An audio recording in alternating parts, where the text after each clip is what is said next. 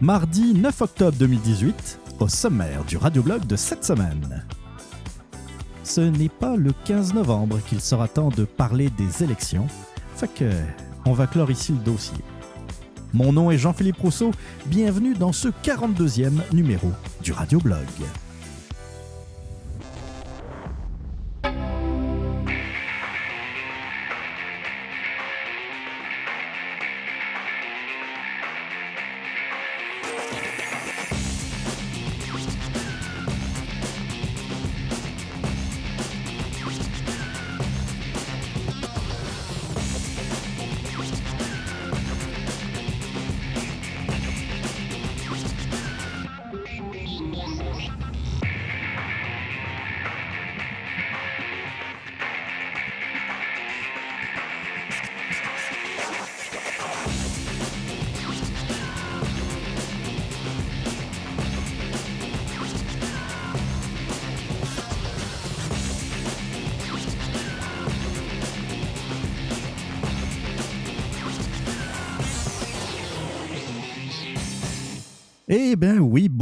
Salut à tous.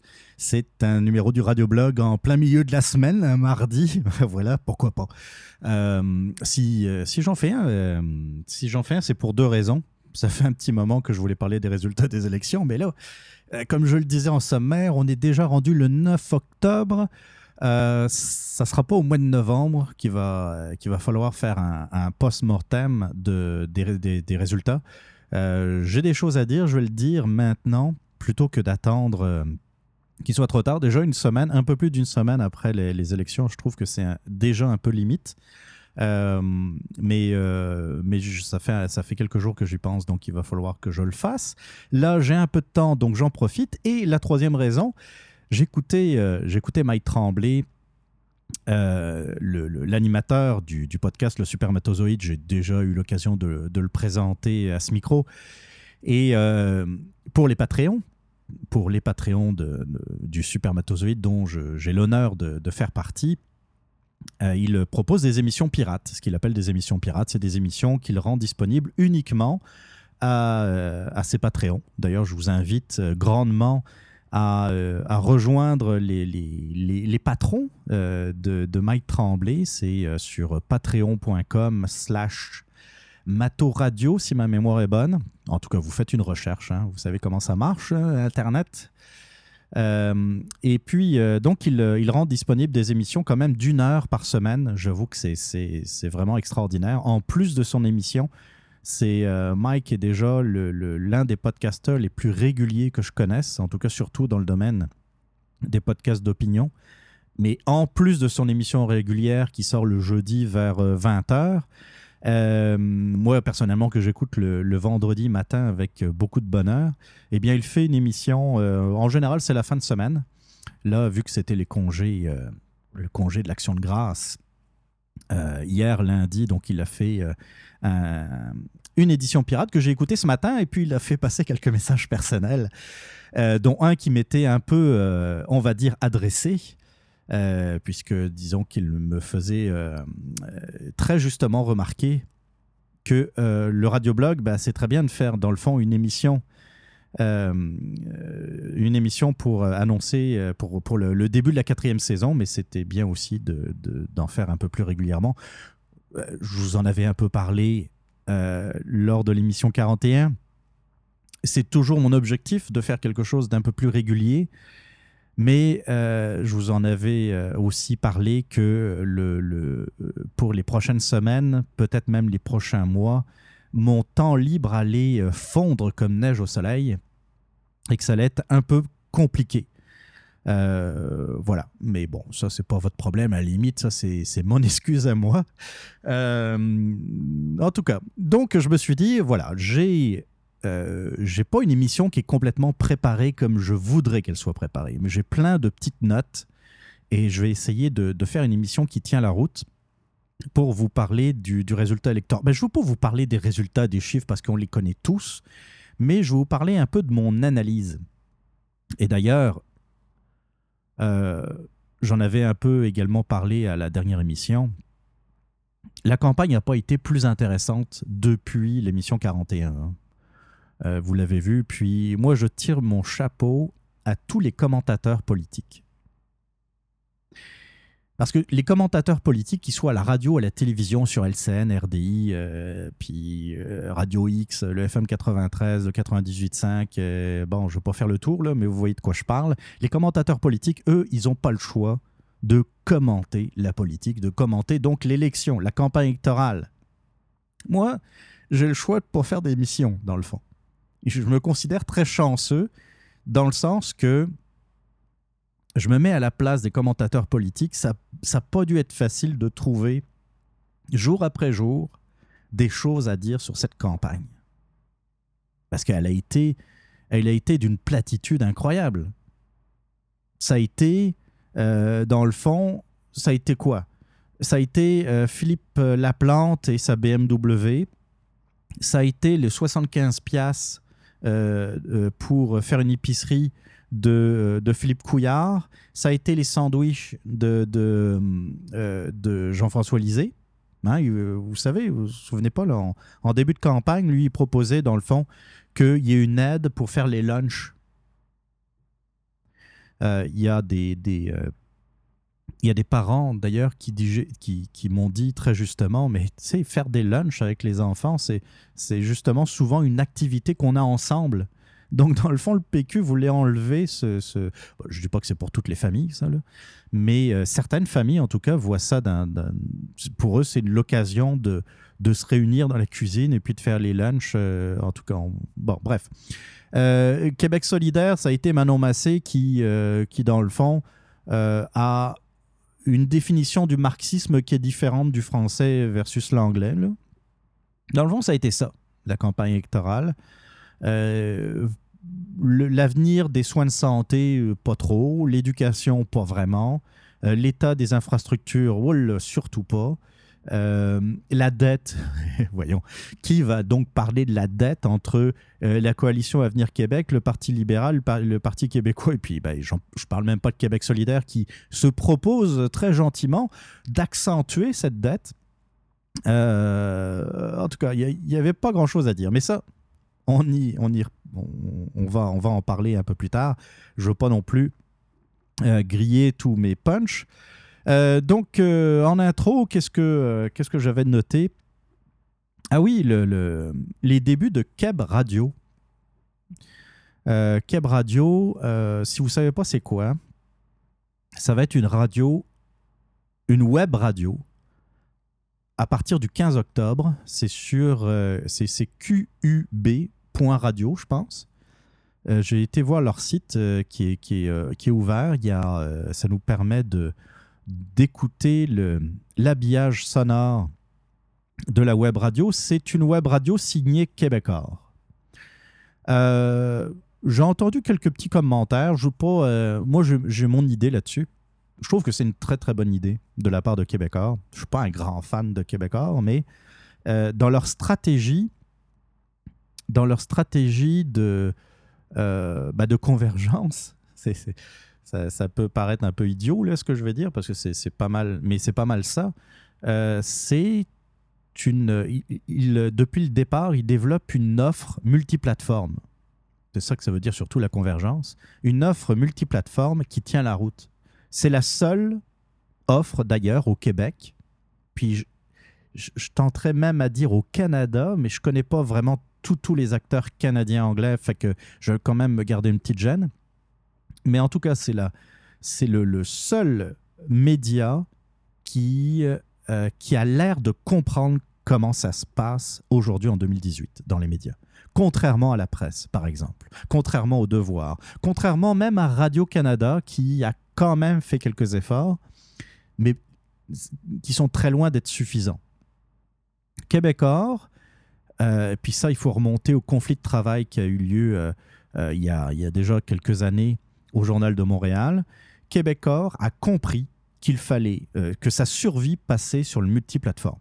C'est-à-dire qu'un journaliste, un journaliste, ne pouvait plus être juste un journaliste pour le journal de Montréal, par exemple. Un journaliste ne pouvait plus être uniquement un journaliste pour TVA. C'est que le journaliste de Québécois allait devenir un journaliste pour QMI, hein, Québécois Média euh, Interactif ou je sais pas quoi, mais qui est l'agence de presse de Québécois. Il allait être également un journaliste pour le Journal de Montréal, le Journal de Québec, TVA, LCN et maintenant peut-être Keb Radio, Cube Radio, Cube Radio. Les chroniqueurs, même chose québécois, d'ailleurs, avec euh, euh, ça, c'est le genre de sujet que je, voulais, je voulais parler euh, au printemps dernier, que j'avais pris en note. Et puis, bon, maintenant, c'est passé date, fait que j'ai laissé tomber. Mais à partir du moment où Québécois a demandé, mettons, à des Richard Martineau, à des Jonathan Trudeau et à d'autres, de, de devenir exclusifs à Québécois, c'était déjà un signe qu'il allait se passer quelque chose. On ne savait pas trop quoi, mais bon, et puis, ça se comprend hein, que Richard Martineau et Jonathan Trudeau, qui étaient euh, les deux animateurs d'une émission à Radio X, ont choisi euh, Québécois, même si peut-être que le cœur était plutôt proche de... le, côté cœur, ils étaient peut-être Radio X, mais côté tête, je pense qu'ils ont fait le bon choix entre le salaire d'un chroniqueur au Journal de Montréal, un chroniqueur à TVA, enfin à LCN, et puis pour devenir, euh, comme on l'a vu tantôt, euh, euh, un, animateur à, Cube Radio, c'est sûr que le salaire ne doit pas du tout, du tout être le même. Puis rendu à un certain âge, c'est correct. C'est correct d'avoir le cœur d'un côté, mettons, côté Radio X, mais c'est pas ça qui va payer les factures à un moment donné. Donc, parce que c'était très clair que soit Richard Martineau abandonnait son l'animation à Radio X, soit il perdait euh, chronique, les, chroniques au Journal de Montréal, à LCN. Euh, il lui restait quoi? Euh, Les francs-tireurs, comment dire, à Télé-Québec, qui ne doit pas non plus être un salaire faramineux compte tenu du budget alloué à Télé-Québec. On est loin de Radio-Canada. Et puis, son émission de, c'était quoi, deux heures, deux heures et demie à Radio X je, comprends. Euh, à ma connaissance, il n'y en a pas beaucoup qui ont refusé. Hein. Il, y a, euh, euh, il y a évidemment Bernard Drainville qui anime une émission au 98.5 à Montréal qui a refusé l'offre de, Québecor, donc qui disparaît, qui disparaît de la joute, qui disparaît des émissions de, de, de, de Québecor, dans le fond. Mais on s'entend qu'un salaire au 98.5, qui est la principale, la plus grosse radio, la plus grande antenne privée au Canada, euh, le salaire ne doit pas du tout, du tout être le même qu'une radio euh, régionale comme, euh, comme Radio X. C'est un fait. On peut apprécier ou pas Radio X, ça reste une, une radio régionale. Donc, on s'attendait à un move de la part de Québecor. À un moment donné, il y a eu des rumeurs justement de peut-être que Québecor allait racheter Radio X. Euh, finalement, euh, vu que euh, l'offre est venue plutôt de Leclerc Communication, si vous avez suivi la page Facebook du Radio Blog, vous avez vu qu'il y a quelques semaines de ça, je, partageais la nouvelle comme quoi Leclerc Communication se portait acquéreur de Radio X, même si ce n'est pas encore officiel, il y a toujours les patentes de régulation et d'aval du CRTC. Fait que, bon, ça devrait se faire quand même, même s'il euh, y aura des dérogations. Euh, bon, ça c'est tombé à l'eau, donc on a, on a su que c'était pas, euh, c'était pas les plans, c'était pas dans les plans de Québecor d'acheter Radio X. C'était quoi? Il y avait des rumeurs effectivement qui parlaient également de web radio, donc on le voit maintenant, c'est la web radio. Je, continue à dire, comme, je vous l'ai dit tantôt, euh, que c'est un move très intelligent de, la part de Québécois. Euh, parce que vous arrivez avec, euh, comme je le disais encore, une offre multiplateforme et une offre multiplateforme côté chroniqueur, côté journaliste, côté, infrastructure également, mais également pour les annonceurs.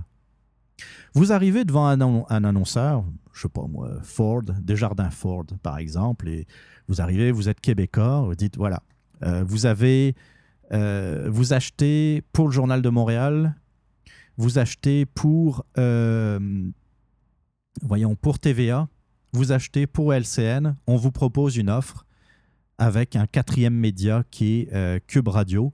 Et puis, vu que c'est une plateforme qu'on est en train de lancer, vous allez avoir un tarif préférentiel. L'annonceur, il est content.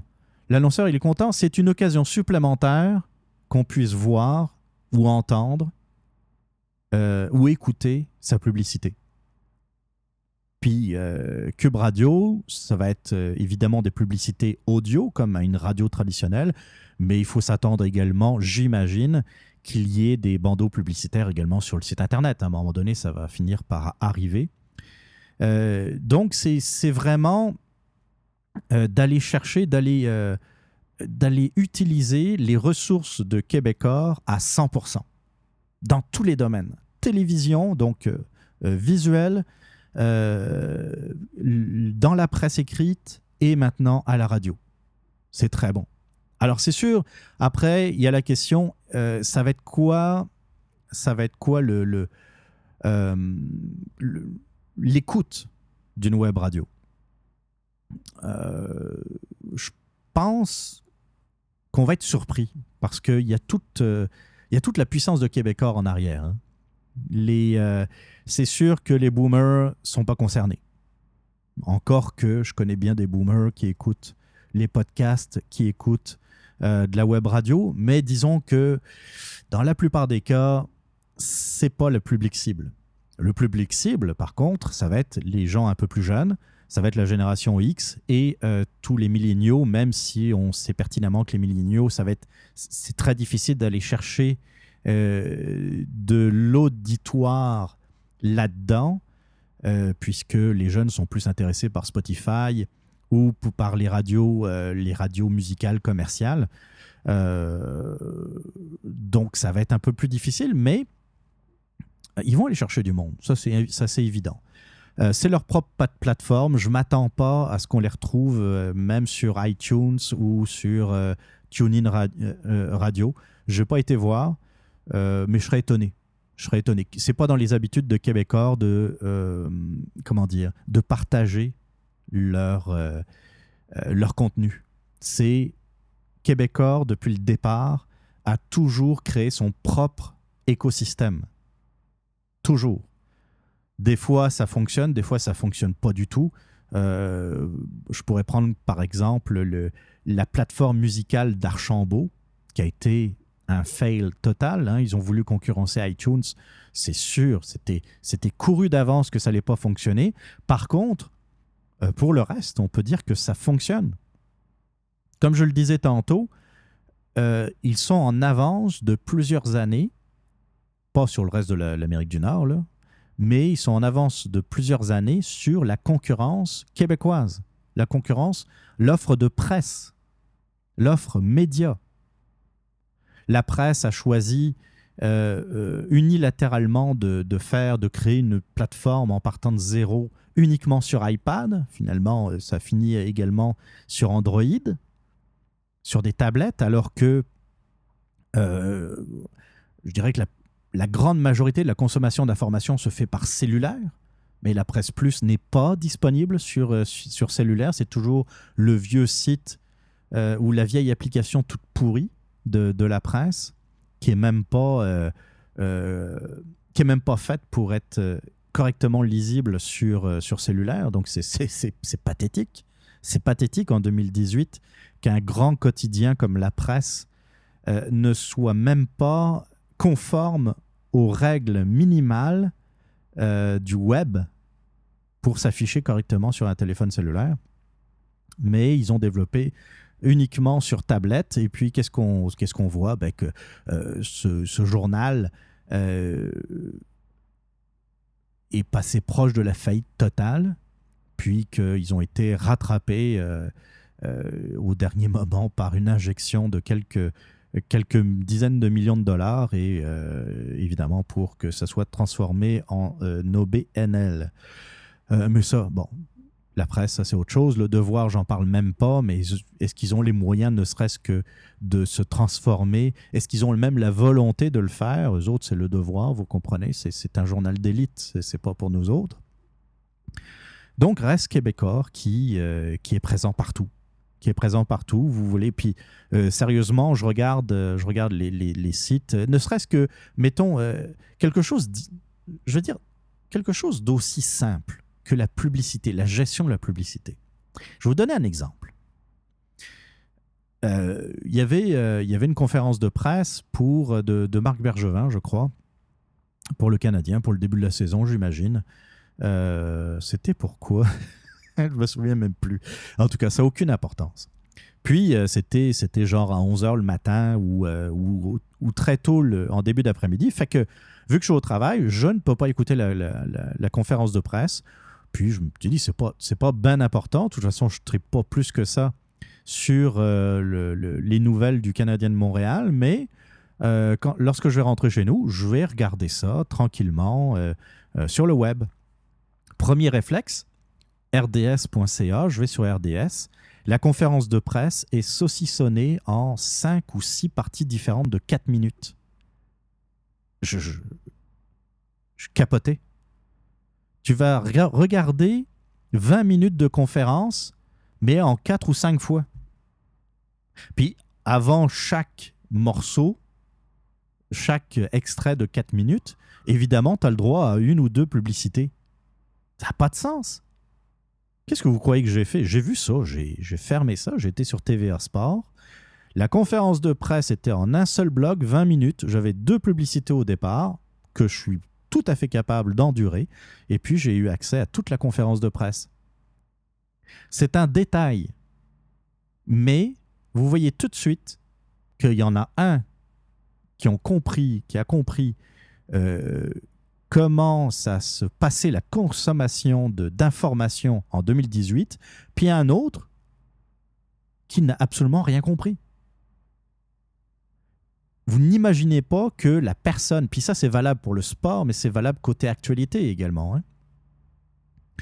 Vous imaginez tout de même pas que quelqu'un sur son cellulaire, même si on a aujourd'hui des, grands écrans et tout, mais qui, qui check euh, la conférence de presse, va se payer, euh, mettons, euh, là on parle de 5-6 minutes ouais, on va dire 4 ou 5 minutes de publicité au total sur 20 minutes de conférence de presse. Allô? Mais des fois, c'est encore pire. Vous avez un extrait de même pas une minute et vous avez deux publicités de 30 secondes.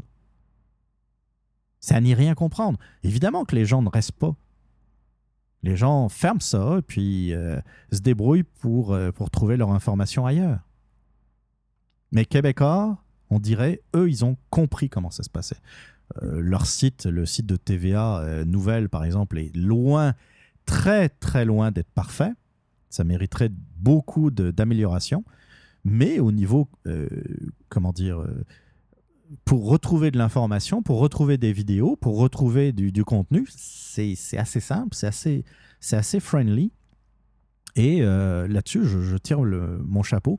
Et donc, pour revenir à Cube Radio, moi, je pense, je, suis persuadé que ça va être un, grand succès. Le, la seule affaire, comme je le disais tantôt, que, que je trouve un peu plate, c'est que euh, ça va être leur propre écosystème et puis que la, plupart des affaires, euh, on va les retrouver nulle part ailleurs. Tu sais, euh, mettons qu'il y a un podcast qui m'intéresse, j'aurais pas le choix de passer par l'application de Cube Radio, à moins que je me trompe mais euh, euh, c'est la mentalité québécoise de, de, créer leur propre écosystème. Fait que je serais très étonné qu'ils euh, qu'ils en dérogent. Voilà un peu pour, pour le vrac. je vous rappelle, avant de, de passer à l'actualité des podcasts, je vous rappelle qu'il existe une boîte vocale sur radioblog.ca. radioblog.ca. Vous avez accès, allez dans la rubrique boîte vocale, vous pouvez laisser euh, dans le fond, vos commentaires sur ce que je viens de dire ou sur ce que je vais dire par rapport euh, aux élections. Vous pouvez parler de, n'importe quel sujet d'actualité. Euh, du moment que vous restez constructif, que vous restez euh, correct, hein, pas d'insultes, pas de, choses euh, répréhensibles. Et puis, c'est très simple, hein, vous avez juste à suivre les indications. J'ai encore plus simplifié que lorsque je vous en ai parlé la dernière fois. Attends, je vais faire un tour en même temps. Comme ça, on sera, je vais dire, les bonnes affaires. Donc, euh, radioblog.ca, allez dans la rubrique boîte vocale. C'est tout simple. Euh, il y a un mode d'emploi en six étapes. Euh, vous inscrivez votre nom dans le champ nom.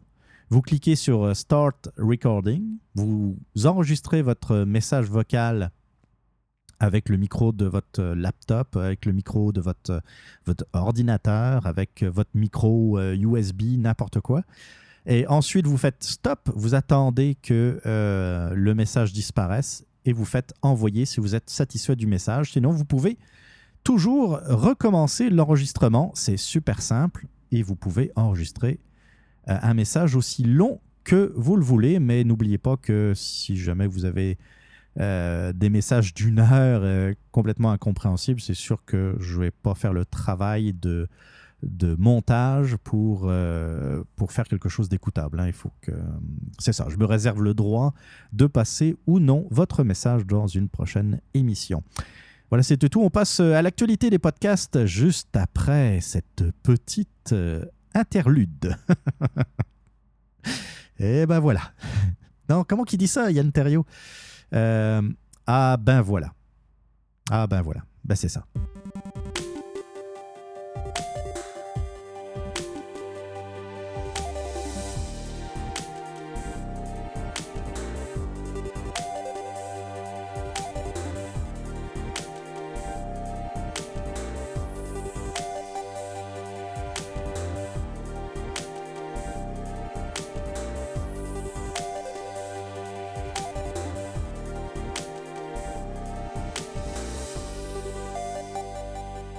Eh bien, vous êtes toujours à l'écoute euh, du 42e épisode du Radio Blog.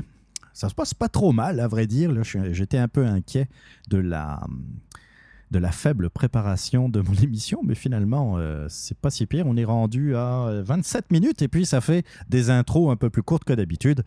Donc, euh, j'en connais qui seront contents. Hein. actualité des podcasts, deux, trois petites affaires. Euh, petite parenthèse, ben, petite parenthèse, petite, euh, petite info euh, toute, toute simple. Pour ceux qui sont sur Spotify, les productions podcast, toutes les, tous les podcasts, ça, se dit bien ça, hein? tous les podcasts des productions podcasts sont maintenant sur Spotify. Donc, ils l'ont annoncé sur leur page Facebook et puis les, les, euh, les podcasts comme, euh, comme le Supermatozoïde, comme euh, je pense que Yann Terrio, le, stream est également chez eux. Je ne suis pas certain, mais en tout cas, le Big Four dont je veux parler. Donc, toutes les, grandes émissions des productions podcasts se retrouvent maintenant sur Spotify. moi, je suis habitué à mon podcast, podcatcher, donc même si je suis sur Spotify, je pense pas que je pense pas que je vais passer par là. Je vais quand même essayer euh, de regarder comment ça se, comment ça se présente, si le lecteur est, est, facile d'utilisation. D'ailleurs, je, compte un peu parler des, des podcatchers dans cette euh, rubrique. Euh, parlant de production podcast, il y a un excellent podcast que j'ai découvert il y a quelques mois de ça. Je, je l'ai découvert, je pense, au printemps. Il ne me semble pas que j'en ai parlé à ce micro. Ça s'appelle Les Nouvelles d'hier avec Jackie Pop. Les Nouvelles d'hier, c'est un podcast qui dure à peu près en moyenne 5 à 6 minutes. Donc, ça va pas prendre, va pas prendre tout votre temps dans votre journée. Par contre, ça doit être un des podcasts les plus travaillés que je connaisse avec euh, Ars Moriendi, par exemple, euh, parce que tout a l'air scripté. Euh, en tout cas, il pourra me contredire si ce n'est pas, le, cas. Il en avait parlé d'ailleurs dans un de ses, podcasts, c'est quand même plusieurs heures par jour de travail, et ça pour 5 ou 6 minutes. Euh, qu'est-ce que c'est les nouvelles d'hier? Bah, C'est très simple. Alors aujourd'hui, nous sommes le mardi 9 octobre, eh bien Jackie Pop va faire une émission de 5, à 6 minutes pour parler des nouvelles de lundi le 8 octobre, mais sur un ton humoristique, un ton en tout cas très léger. moi, j'adore son émission parce que bah, je, les, je les écoute en général en rafale parce que il y a des moments où j'ai pas le temps d'écouter tous les jours, mais euh, entre deux gros podcasts d'opinion un peu lourds qui durent trois heures, euh, j'écoute deux trois émissions de, des nouvelles d'hier et puis ça, ça fait changement. Tu sais, c'est un peu comme écouter une, une, musique entre euh, comment dire entre deux podcasts ça permet de, de, penser à autre chose et c'est très très bien fait. pendant les élections, pendant la campagne électorale, évidemment, il a parlé de la campagne, mais toujours comme je vous le dis, sur un ton euh, très léger, un ton euh, humoristique, un ton... Euh, c'est ça. Puis c'est quand même très bien écrit. J'adore les nouvelles d'hier. Donc, les nouvelles d'hier avec Jackie Pop, je mettrai dans, les, dans les notes de l'émission et sur la page Facebook les façons de le retrouver, de retrouver sa page Facebook. C'est quand même assez simple. J'adore également cette partie de l'année, c'est euh, le mois de septembre, octobre, c'est le retour, la rentrée des podcasts. Donc, euh, il y a le Big Four qui est de retour. Euh, le Big Four, c'est quoi? C'est une émission, c'est un podcast d'opinion mensuel, en tout cas qui essaye d'être mensuel, mais là, je ferai pas de. Je ne ferai pas de remarques désobligeantes sur la, sur la régularité de, du Big Four. Je suis très mal placé pour ça mais c'est un podcast mensuel d'opinion qui regroupe euh, quatre des, euh, des euh, parmi les, les, plus grands podcasteurs du Québec. Mike Tremblay du Supermatozoïde, Frank Paquette du Crachoir, Dan Mascotti de DDNP en direct de nulle part et Yann Terrio du Stream ou du Daily Buffer Podcast au choix. Donc le Big Four nous a parlé de, des élections, évidemment, le dernier, l'épisode du mois de septembre. Euh, donc, je vous invite à écouter le Big Four dans le, toujours dans la rubrique des podcasts d'opinion. Retour également de la coche RAS HD du chum, euh, du BOM, euh, FBI, le BOM, Intello, qui est de retour. Puis, il est très productif. J'ai vu passer juste en fin de semaine deux nouvelles émissions enregistrées, je pense, samedi. Et puis, hier lundi, j'ai écouté le début de l'émission de samedi. J'ai pas encore eu le temps de d'écouter le reste. Euh, moi, euh, contrairement, contrairement au BOM, j'écoute pas de podcast la fin de semaine, j'ai pas le temps. Euh, donc moi, le, meilleur moment pour d'écouter les pour écouter les podcasts, je le fais en travaillant durant la semaine. Mais je vous invite donc à écouter la coche, que ça soit en direct le samedi, je crois. Euh, il me semble de 9h, 9h à, 10, 11h.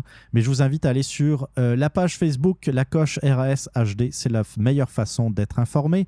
Le retour également d'un des podcasts que je préfère en termes d'opinion, c'est EDDNP en direct de nulle part. J'en ai parlé de Dan Mascotti, qui fait partie du Big Four excellente émission. Moi, ça me fait.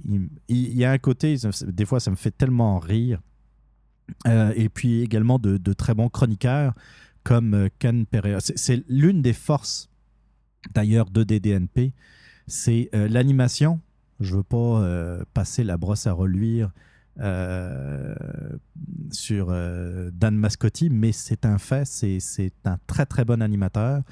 mais aussi les chroniqueurs comme Ken Pereira, Pereira euh, qui a, j'en oublie, il y, en a, bah, Michel Morin également, euh, il y en a d'autres, euh, c'est excellent. Si vous aimez le radioblog, si vous aimez la coche ou ce genre d'émission, écoutez EDDNP. Euh, mais de toute façon, ils ont genre 200 000 auditeurs, là, si j'en crois les chiffres qu'ils annoncent à Radio X. cas, petite parenthèse. également, un autre podcast qui est de retour, et je suis très heureux du retour de l'authentique podcast de Sébastien Lequidic.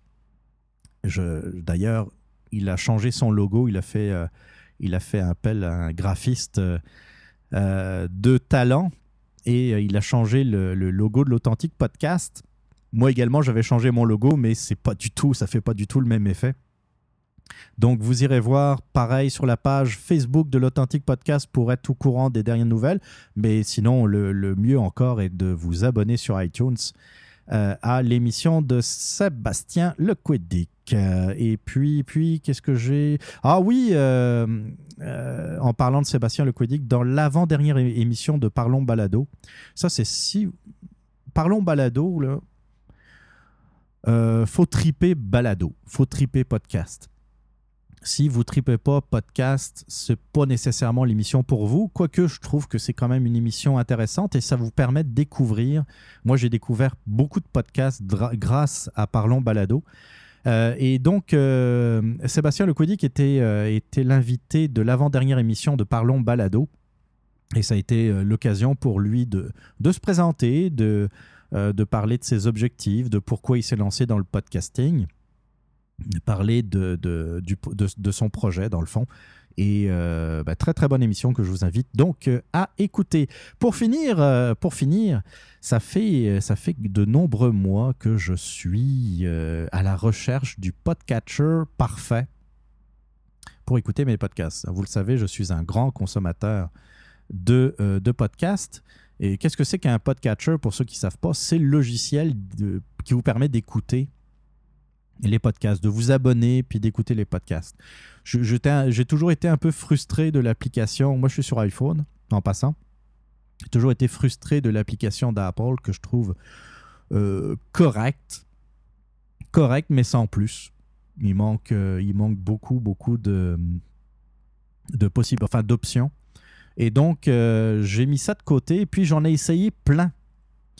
Euh, j'ai essayé, j'ai essayé euh, Castro, j'ai essayé Stitcher, j'ai essayé Castbox, j'ai essayé. Il y en avait d'autres aussi. Over, Over, Overcast également. Mais des fois, il y avait des options que je trouvais assez intéressantes, mais que globalement, l'application ne me plaisait pas. Tu sais, c'était pas le c'était pas l'application j'allais faire waouh, je veux utiliser ça et puis euh, c'est assez complet. Non, il y avait toujours une petite bébelle que je trouvais vraiment sympathique, mais le reste était très très moyen. Jusqu'au jour où je suis, je suis, euh, je suis tombé sur Pocket Cast. si j'en parle, c'est il me semble que c'est disponible sur iOS, donc sur iPhone, mais également sur Android. Pocket, Pocket Cast, de 1, c'est visuellement, euh, c'est une application qui est très bien faite, qui est très jolie. Euh, deuxième chose, c'est très facile de retrouver des podcasts grâce à l'outil de, recherche. Et puis, vous pouvez sélectionner euh, plein d'options individuellement selon les podcasts ou pour tous les podcasts que vous écoutez. C'est-à-dire que si vous voulez que, par exemple, pour je sais pas, je vais dire ça au hasard. Euh, vraiment complètement au hasard. Pour le radioblog, vous voulez que le podcast euh, euh, se télécharge automatiquement tout seul dès que c'est disponible. Ben, vous pouvez le faire ou choisir d'attendre d'être chez vous pour pouvoir le télécharger. Ça aussi, c'est possible. vous pouvez très facilement, ça aussi, c'était quelque chose que je trouvais très pratique, dire qu'un un épisode était lu ou non lu. Euh, ça, c'est pratique pour euh, genre le Daily Buffer podcast que parfois j'écoute sur Patreon, puis après qui est disponible sur Pocket Cast. Donc, des fois, je me dis, ah, attends, est-ce que je l'ai écouté ou pas? C'est un peu compliqué. Donc, euh, si vous êtes à la recherche d'un lecteur de podcast ou d'un podcatcher, je vous invite à essayer Pocket Cast. C'est gratuit. Je sais qu'il y a une version payante, mais il me semble que, il me semble que c'est la version gratuite que j'utilise. Euh, en tout cas, c'est celle où je n'ai pas vu beaucoup, beaucoup de publicité envahissante. Essayez-le, puis, euh, puis euh, bah, vous pouvez m'en parler si vous voyez qu'il y a des choses intéressantes ailleurs. C'est sûr que pour moi, il manque toujours des options comme un peu plus d'interaction, des pouces levés, des pouces down pendant que vous écoutez l'émission. je trouve que ça, pourrait être cool, c'est simple, puis ça permet d'avoir une réaction quasiment automatique un peu comme un live Facebook, par exemple, pour savoir si, dans le fond, le sujet a plu ou le sujet n'a pas plu euh, euh, à, votre, à votre auditoire. Voilà, on a fait le tour. On va parler rapidement. Est-ce que je parle de télésérie? Je regarde un peu, c'est 30, 40, 40 minutes pratiquement d'émission. euh, ouais, je vais parler rapidement de télésérie, puis après on va parler euh, du sujet principal, les élections. c'est ça. On se retrouve tout de suite. Yes! Salut tout le monde, c'est Sébastien Lequidic du podcast L'Authentique. Si vous êtes du genre à aimer les podcasts d'opinion où on parle de différents sujets sans prétention, humblement, mais avec franchise, abonnez-vous à l'Authentique Podcast. Je pense que vous ne serez pas déçus. Let's go!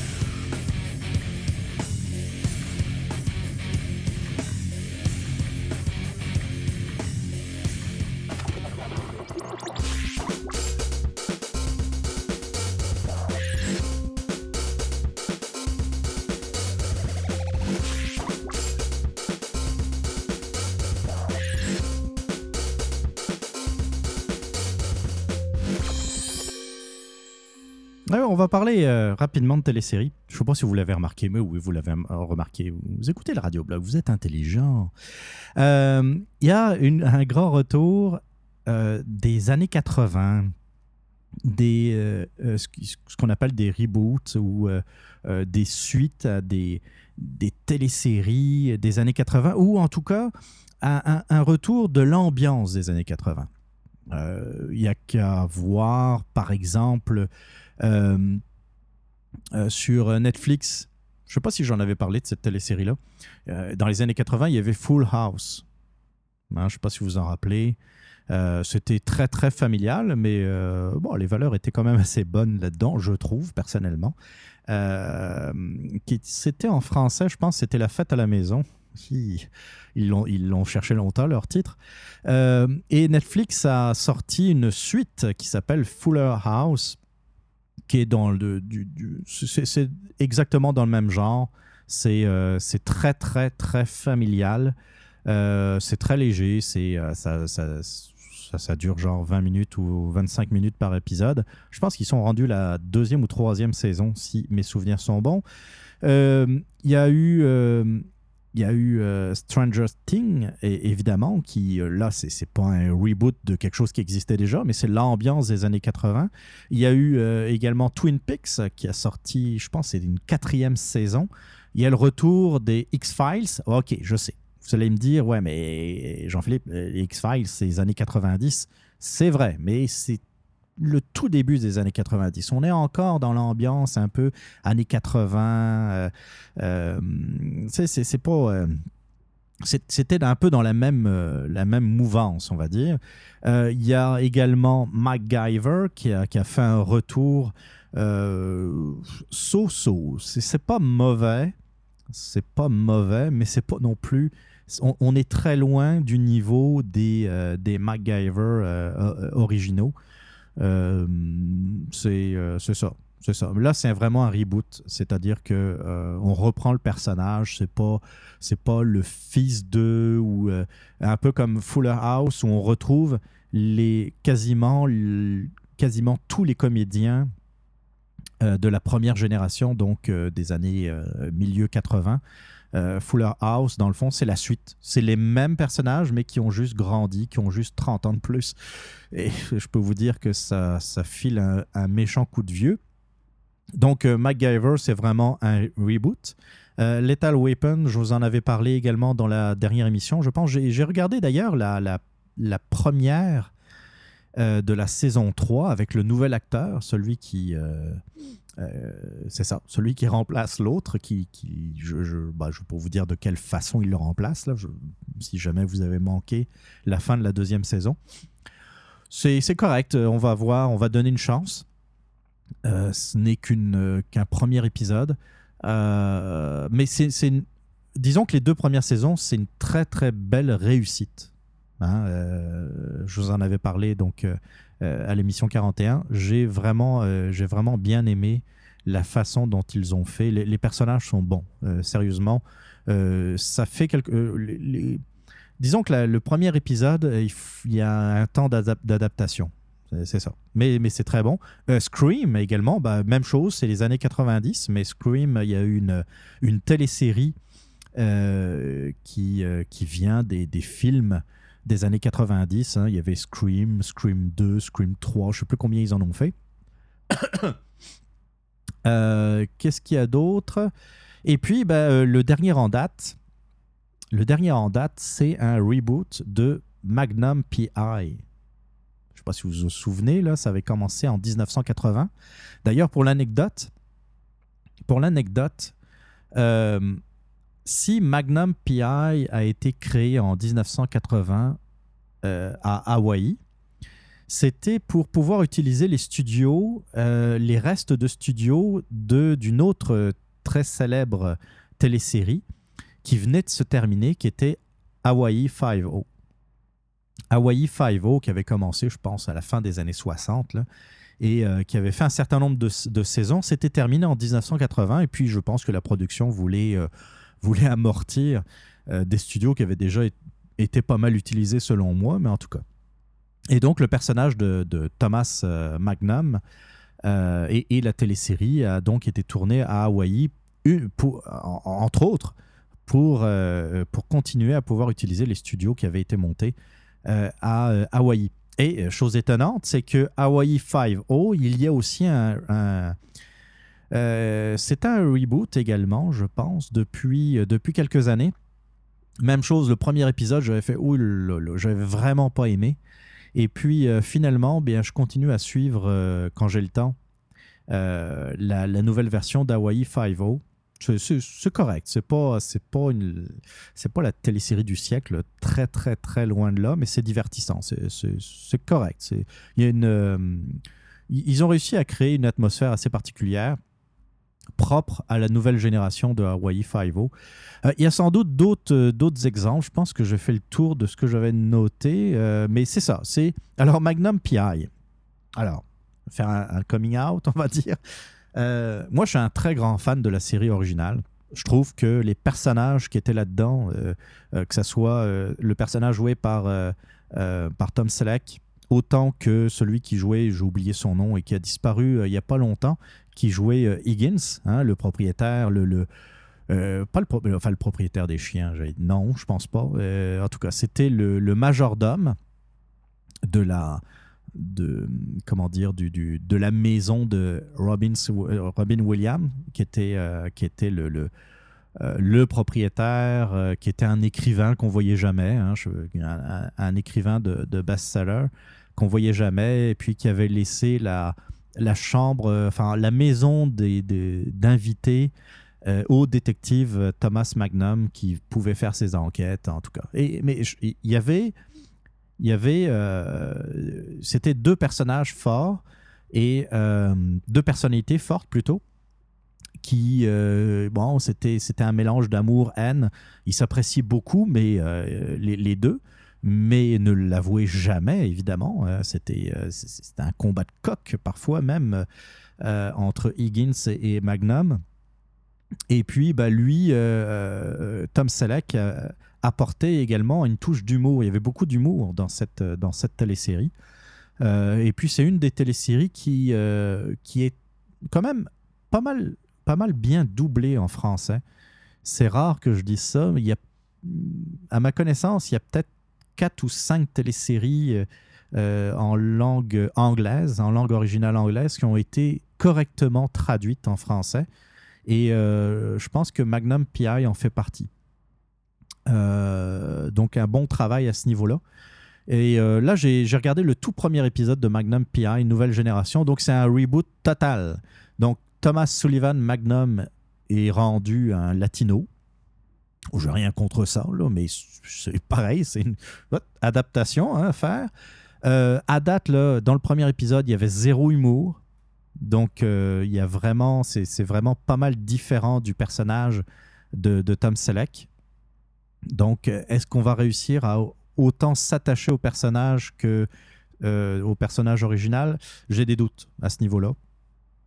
On verra. Il y a, les mêmes personnages, c'est-à-dire qu'il y a TC, le, le- le pilote d'hélicoptère.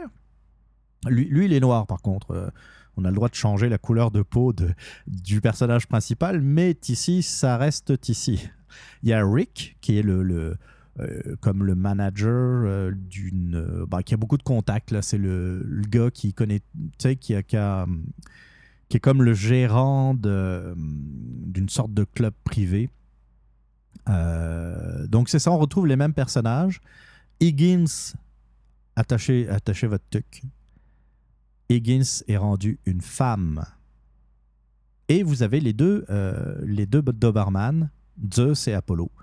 Euh, donc, eux autres, ils ont absolument pas changé. On croirait que c'est les mêmes. Évidemment, c'est pas le cas. Là. Euh, On parle d'une télésérie qui, qui a commencé en. oui, je dis, on parle d'une télésérie, puis il y a Siri qui se met en marche. Donc, voilà, on va éteindre ça. Qu'est-ce que je voulais dire? Oui, oui, on parle d'une télésérie qui remonte aux années 80, fait que euh, c'est sûr que les Doberman, c'est pas les mêmes. Mais euh, c'est ça, ça, aussi, ça fait bizarre de, voir une femme dans le rôle de Higgins. Mais bon, euh, ok, pourquoi pas. À, date, euh, à date, j'ai pas trouvé ça très très bon. Mais comme je l'ai fait avec euh, Hawaii Five-O et puis euh, Lethal Weapon, je vais, je vais laisser, ou, ou MacGyver, la nouvelle génération, je vais essayer de, de leur donner une chance. Là. Euh, on va voir déjà si je vais avoir le temps de regarder tout ça. Mais si ça vous intéresse, donc je pense que ça, passe sur CBS et puis j'imagine CTV au Canada. Donc Magnum PI, la nouvelle génération. Euh, ben voilà, on a fait le tour euh, concernant les, téléséries. Puis euh, première pause musicale. Première pause musicale. Euh, je, vais, je vais passer. euh, c'est la première fois que ça arrive dans le, dans le, dans le, podcast. Un groupe qui s'appelle Les Hommes des Covern. C'est des gens qui font des covers, d'où le jeu de mots Les Hommes des Covern. Je ne sais pas si vous me suivez. En tout cas, euh, se sont directement adressés à moi et peut-être qu'ils l'ont fait à d'autres podcast, podcasters. C'est- une démarche qui est euh, intéressante. Euh, ils m'ont écrit directement en disant voilà, si, si jamais tu comptes parler de la dépénalisation du pot dans ton émission, on a une chanson qui est. euh, euh, qui, s'inspire de ça, qui a pour th- thème plutôt le, le, le pot et la dépénalisation. Euh, c'est un sujet que ouais, je pourrais parler, je n'ai pas encore eu l'occasion. Euh, ça viendra, mais euh, j'ai écouté un peu leur, euh, production, puis c'est pas mal. Il y a des, affaires qui sont, euh, pas mal bonnes. Euh, Je ne suis pas passé au travers de tout, donc euh, je vais aussi là me garder une petite gêne. Mais euh, c'est du monde, euh, euh, un groupe québécois qui a pas mal de talent. Et puis je me suis dit, bah, c'est dommage, tu sais, je ne vais, pas tout de suite utiliser leur, euh, leur tune sur le pot, mais euh, je vais peut-être pouvoir utiliser d'autres tunes. Puis euh, j'ai été sur iTunes et j'ai vu qu'ils avaient sorti une version, une version donc euh, plus rock, plus métal même, de En Berne, l'un des, des premiers succès de, des Cowboys fringants. Et je me suis dit, bah, vu que c'est encore les, reflux de la campagne électorale, et puis je, je comment dire, je parle de reflux de, façon tout à fait, euh, euh, tout à fait euh, volontaire, pourquoi ne pas passer, ne pas utiliser comme pause musicale, dans le fond, en berne, donc l'adaptation du succès des fr- des cowboys fringants, dis-je, euh, par les hommes des Covern. On écoute ça tout de suite. On se retrouve euh, juste après la pause.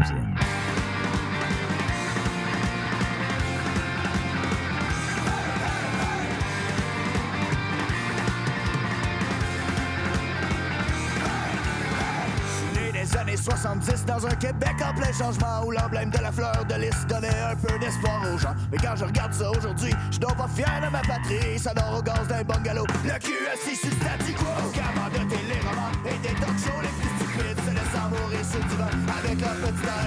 Dans ce royaume de la poutine, on se complète dans crippés, bien satisfait de notre routine et du bonheur préfabriqué.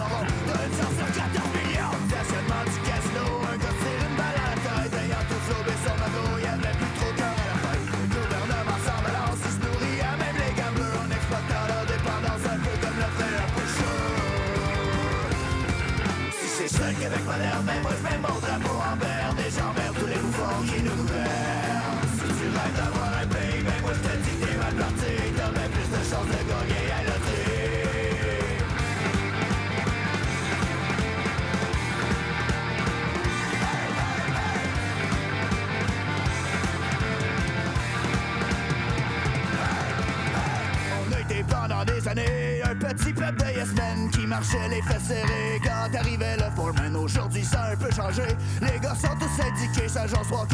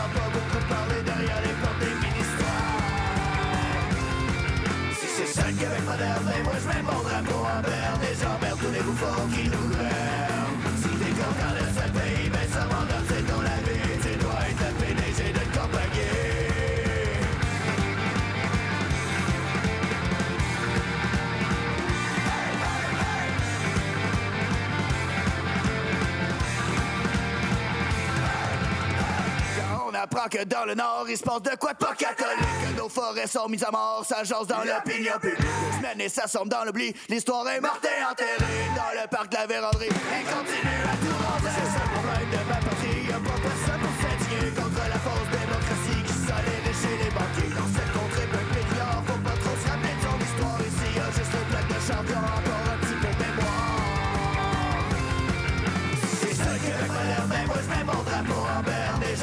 j'emmerde tous les bouffons qui nous gouvernent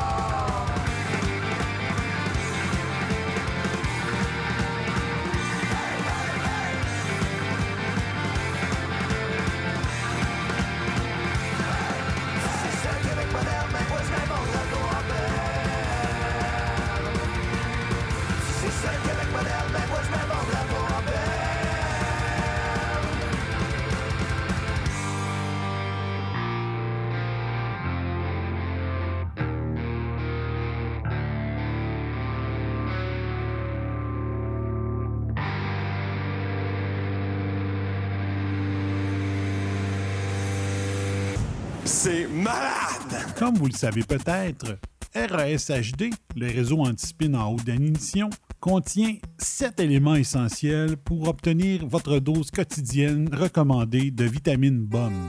Le site web, réseauantispin.com, le compte Twitter, twitter.com slash réseauantispin, les podcasts en direct, la coche, Outcast, Bomb Bomb de Musical et la Le Razzia. podcast de faire Game of Thrones. le décompte, la revue de presse pour apporter la web radio, RAS Radio 24-7, talk et musique de poêle, la page Facebook, facebook.com slash réseau antispin, le journal quotidien, paper.ly slash réseau antispin, la web télé. ustream.tv slash channel slash réseau antispin.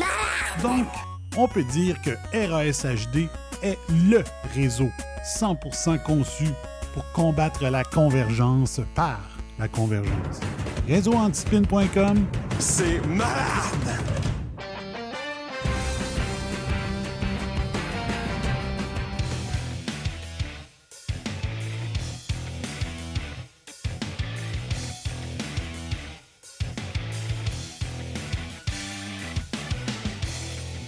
Vous êtes toujours à l'écoute du 42e épisode du Radio Blog. Merci de, rester fidèle à l'écoute euh, du Radio Blog. Que vous soyez nouveau, nouveau, nouveau, ancien, nouveau, euh, ancien, ancien ou futurs anciens.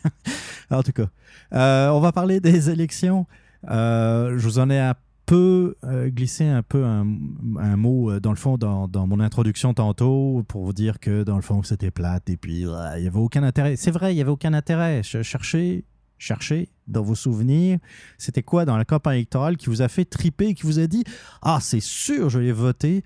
Je suis tellement emballé, je suis tellement galvanisé par ce que je viens d'entendre au débat des chefs. Non, vous êtes tous endormis comme tout le monde, puis c'est normal, vous êtes plutôt normal jusqu'à présent si vous avez trouvé cette campagne complètement inintéressante.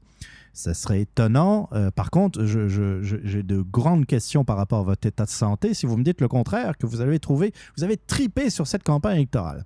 Maintenant, euh, j'a- j'avais mis plein de choses de, côté.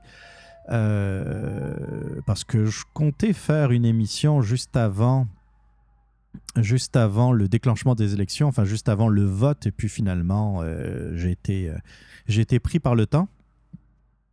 Euh, Est-ce que je vais retrouver tout ça? Mes notes. En tout cas, là, euh, il y, a, y, a, y a deux grands perdants, puis il y a deux gagnants. Il y en a un grand gagnant, puis un autre qui est, moins grand, mais qui est quand même un gagnant. Euh, vous avez tous deviné, hein, je veux parler évidemment de la CAQ qui... ben, le, le résultat de la CAQ, oui, était inattendu. C'est vrai. Bon, là, ce que je vais vous dire, je, puis euh, j'hésitais à en parler parce que euh, je me disais, ouais, ils vont croire que je fais mon frais. Ils vont croire que, c'est facile, après coup, de dire qu'on avait raison, même si c'est pas, pas vraiment le cas, en fait. Ouais, dans les... euh, dans l'émission que j'aurais aimé faire juste avant juste avant le- l'élection en tant que telle, je vous aurais dit quelque chose comme, comme ceci. La CAQ va sortir majoritaire. Mais par contre, ce que, je n'ai vraiment pas prévu, euh, c'est le raz-de-marée qui a eu lieu.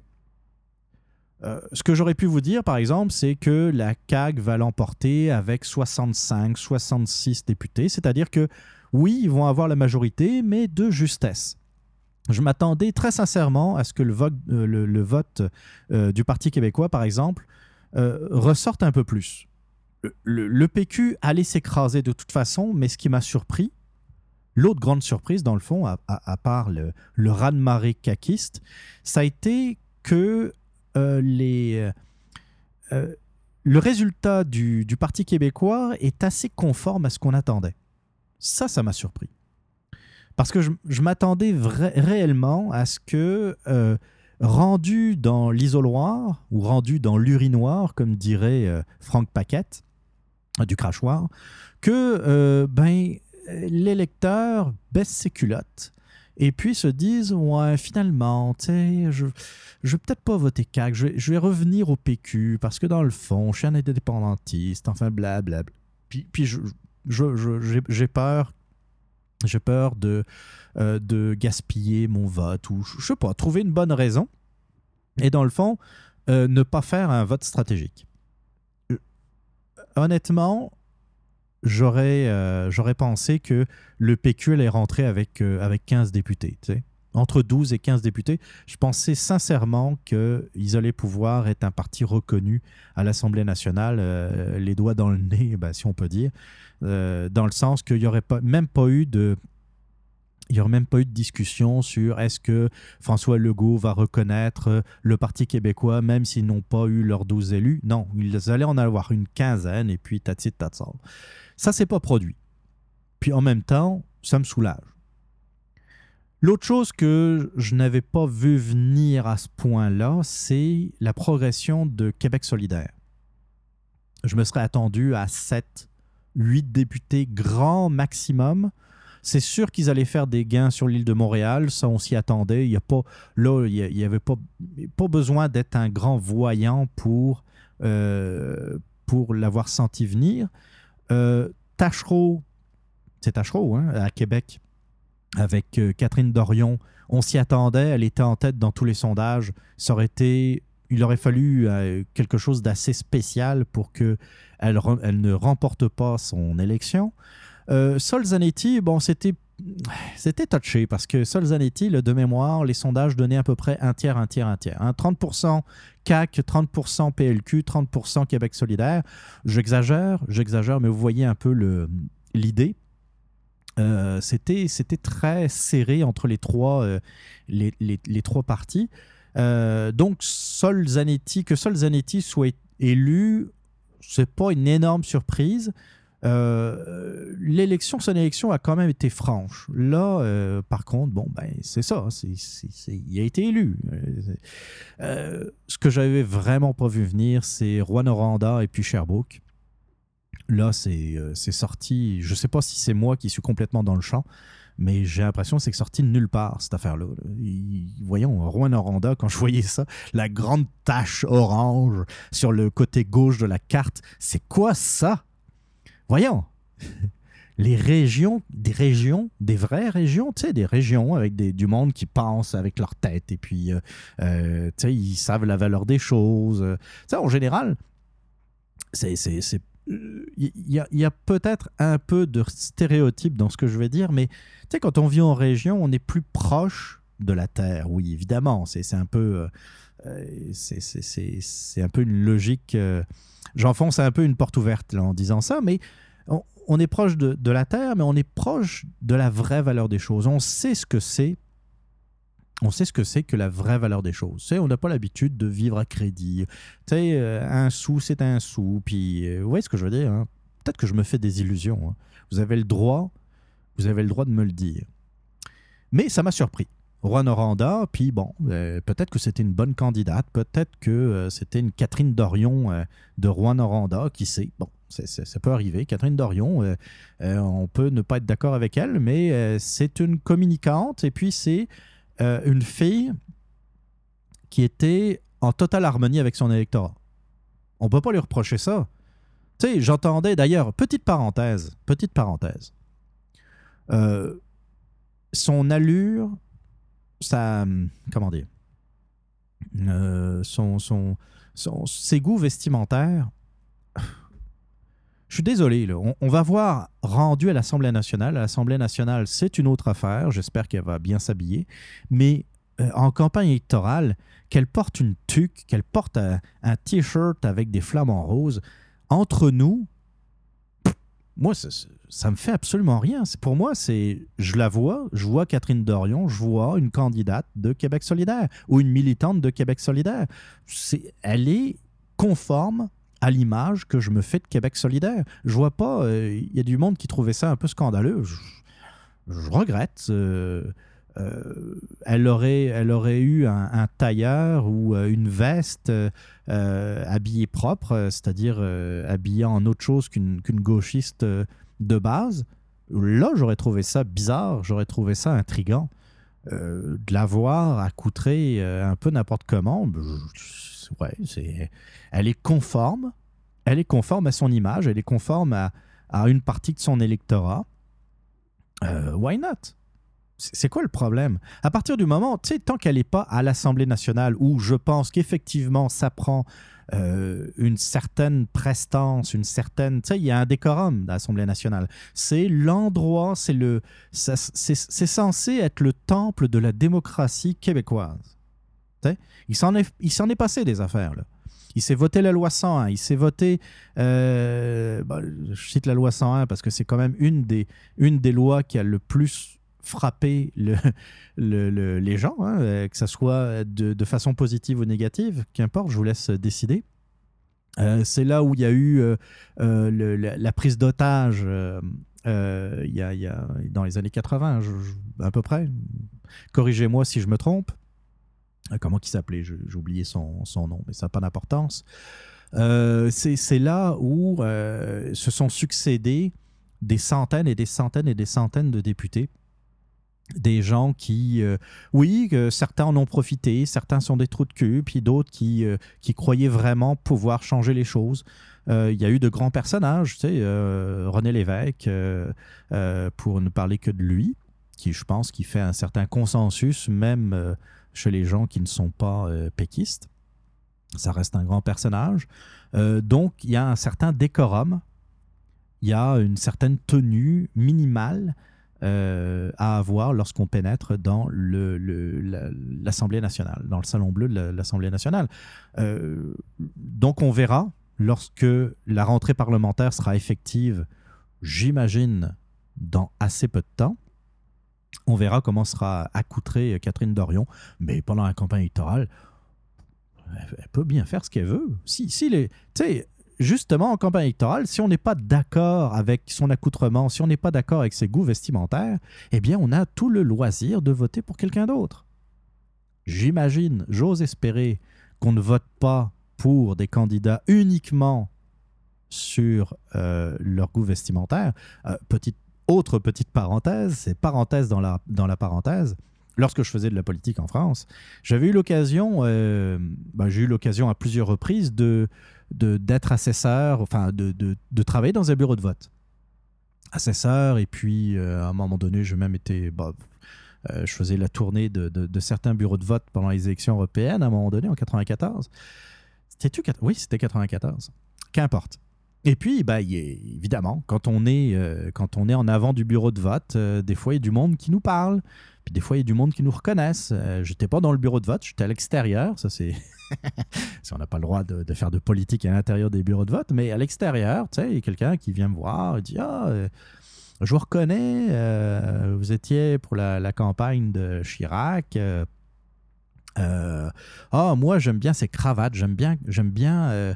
il a beaucoup changé. il y a sa fille qui, effectivement, sa fille en 95, pendant les élections présidentielles, avait fait. C'était un peu son, euh, son designer. hein. Jacques Chirac avait beaucoup de problèmes. Ben, beaucoup de problèmes. C'était pas. Disons que, disons qu'il manquait une step pour euh, être euh, le gars qui qui portait bien le costume, tu sais, qui avait un bon choix vestimentaire et sa fille, ah, comment qu'elle s'appelle? J'ai oublié son nom. Qu'importe. Qu'importe. C'est- ah, Claude, Claude Chirac. Euh, lui avait donné beaucoup, beaucoup de conseils en termes de cravate, de costume, et puis c'est vrai que c'était mieux. Mais la, madame me disait que clairement qu'elle allait voter cette fois pour Chirac parce qu'il avait de belles cravates. My God! Tu sais, c'est-. Même si c'est. euh, c'est c'est sûr que je n'allais pas lui dire, euh, ben non, euh, vote pour quelqu'un d'autre parce que ta raison euh, est complètement innocente. C'est sûr que je n'allais pas lui dire ça. sais, c'est- c'est- Mais ma réflexion, c'était, à la limite, je préfère quelqu'un qui pense pas de mon bord, mais qui, est, qui a une, euh, une vision bien construite de ses idées. Une, en tout cas, qui, qui sait pourquoi il va voter dans le fond, mais qui, ben, pour les idées, pour le programme, etc., que quelqu'un qui, euh, qui est de mon camp, mais qui vote pour des idées complètement, enfin, pour, pour des raisons plutôt complètement stupides. Mais en même temps, il y en a partout. À gauche, vous auriez eu des gens qui allaient me dire que euh, ils allaient voter pour leur candidat parce que euh, parce que euh, parce qu'il met des chaussettes rouges. Tu sais, des raisons stupides, il y en a dans tous les camps. Euh, c'est voyons, c'est Churchill hein, qui disait ça. Que dans le fond, la, meilleure façon de, je, c'est pas pas la citation exacte, mais ça voulait dire ça. C'est la meilleure façon de devenir antidémocrate, c'est euh, juste de, de comment dire de, de parler avec des électeurs. Vous parlez avec des électeurs, puis là vous constatez l'étendue de la connerie de certaines personnes. Pas tout le monde, mais là c'est effrayant. Et d'ailleurs, pour revenir au, au résultat du 1er octobre dernier, quand on voit que Québec solidaire a 16% des voix, on se demande. Quand je vois que dans certains sondages, il y a du monde qui hésitait entre la CAQ et Québec solidaire, non, ce n'est pas les deux extrêmes euh, de, de, la politique provinciale. Comme j'ai entendu, euh, je pense même, Paul Arcan disait que ben là, on hésitait entre la CAQ et Québec solidaire, c'est hésiter entre les deux extrêmes. Je suis désolé. C'est deux partis très différents, mais c'est pas non plus les deux extrêmes. Les, la CAQ et Québec solidaire ne remettent pas en cause le statu quo. D'ailleurs, c'était amusant. Je ne sais pas si vous avez écouté euh, la toune que j'ai passée tantôt en Berne, hein, des Cowboys fringants, à l'origine des Cowboys fringants. C'est écrit par les Cowboys fringants. Au début, il dit euh, assis sur son cul, euh, voyons, assis sur assis sur le statu quo, assis sur son cul, euh, sur le statu quo, quelque chose de même. Ça m'a fait rire.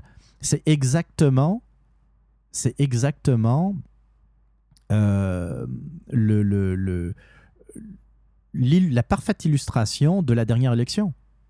Il n'y a aucun des partis politiques, que ce soit la CAQ, le PLQ, le PQ et même Québec solidaire, qui veulent remettre à plat le soi-disant modèle québécois. Il n'y a personne qui veut remettre en cause le statu quo. Il y en a qui veulent qui veulent euh, aller plus loin dans le statu quo, comme Québec solidaire, qui veulent pousser très très loin le soi-disant modèle québécois, et vous en avez d'autres qui veulent peut-être un peu l'alléger. J'imagine, en tout cas j'espère, qu'ils veulent au moins l'alléger, comme la CAQ, euh, euh, par exemple, pour soulager le, euh, la pression fiscale, euh, par exemple, sur, euh, sur les travailleurs, sur la classe moyenne, qui veulent soulager un peu la dette également pour, sur les prochaines générations, la dette québécoise dans le fond, parce que les prochaines générations, ben, c'est tout le monde, c'est c'est ce qui va suivre, donc autant s'en occuper tout de suite.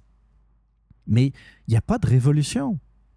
Il n'y a pas de révolution. Je, je suis désolé pour ceux qui peut-être ont, de, des espoirs, mais euh, le choc, le... hum, Voyons, comment on pourrait dire, oui, le choc que devrait avoir le Québec ne se produira pas dans les prochaines années, malheureusement. Donc, c'est ça. Euh, je m'attendais à un vote majoritaire pour la CAQ, mais j'avais très, très, très largement sous-estimé le raz-de-marée. Ce que j'avais dit d'ailleurs à un collègue de travail un peu avant les élections, j'avais dit, euh, euh, parce que je lui ai dit, moi je m'attends à, un- gouvernement caquiste majoritaire, il m'avait regardé avec des drôles de, yeux. Il y, avait, il y avait deux indices. Il y avait deux indices. Le premier indice, c'était euh, l'abstention dans l'ouest de Montréal euh, euh, pour le vote par anticipation. Il y avait les chiffres qui étaient sortis du vote par anticipation. Et entre 2014 et 2018, ça s'était effondré au niveau de la participation dans l'ouest de Montréal. Ça, ça, il y a juste une seule explication à ça. Les libéraux ne sont pas allés voter. Ça, c'est premier indice.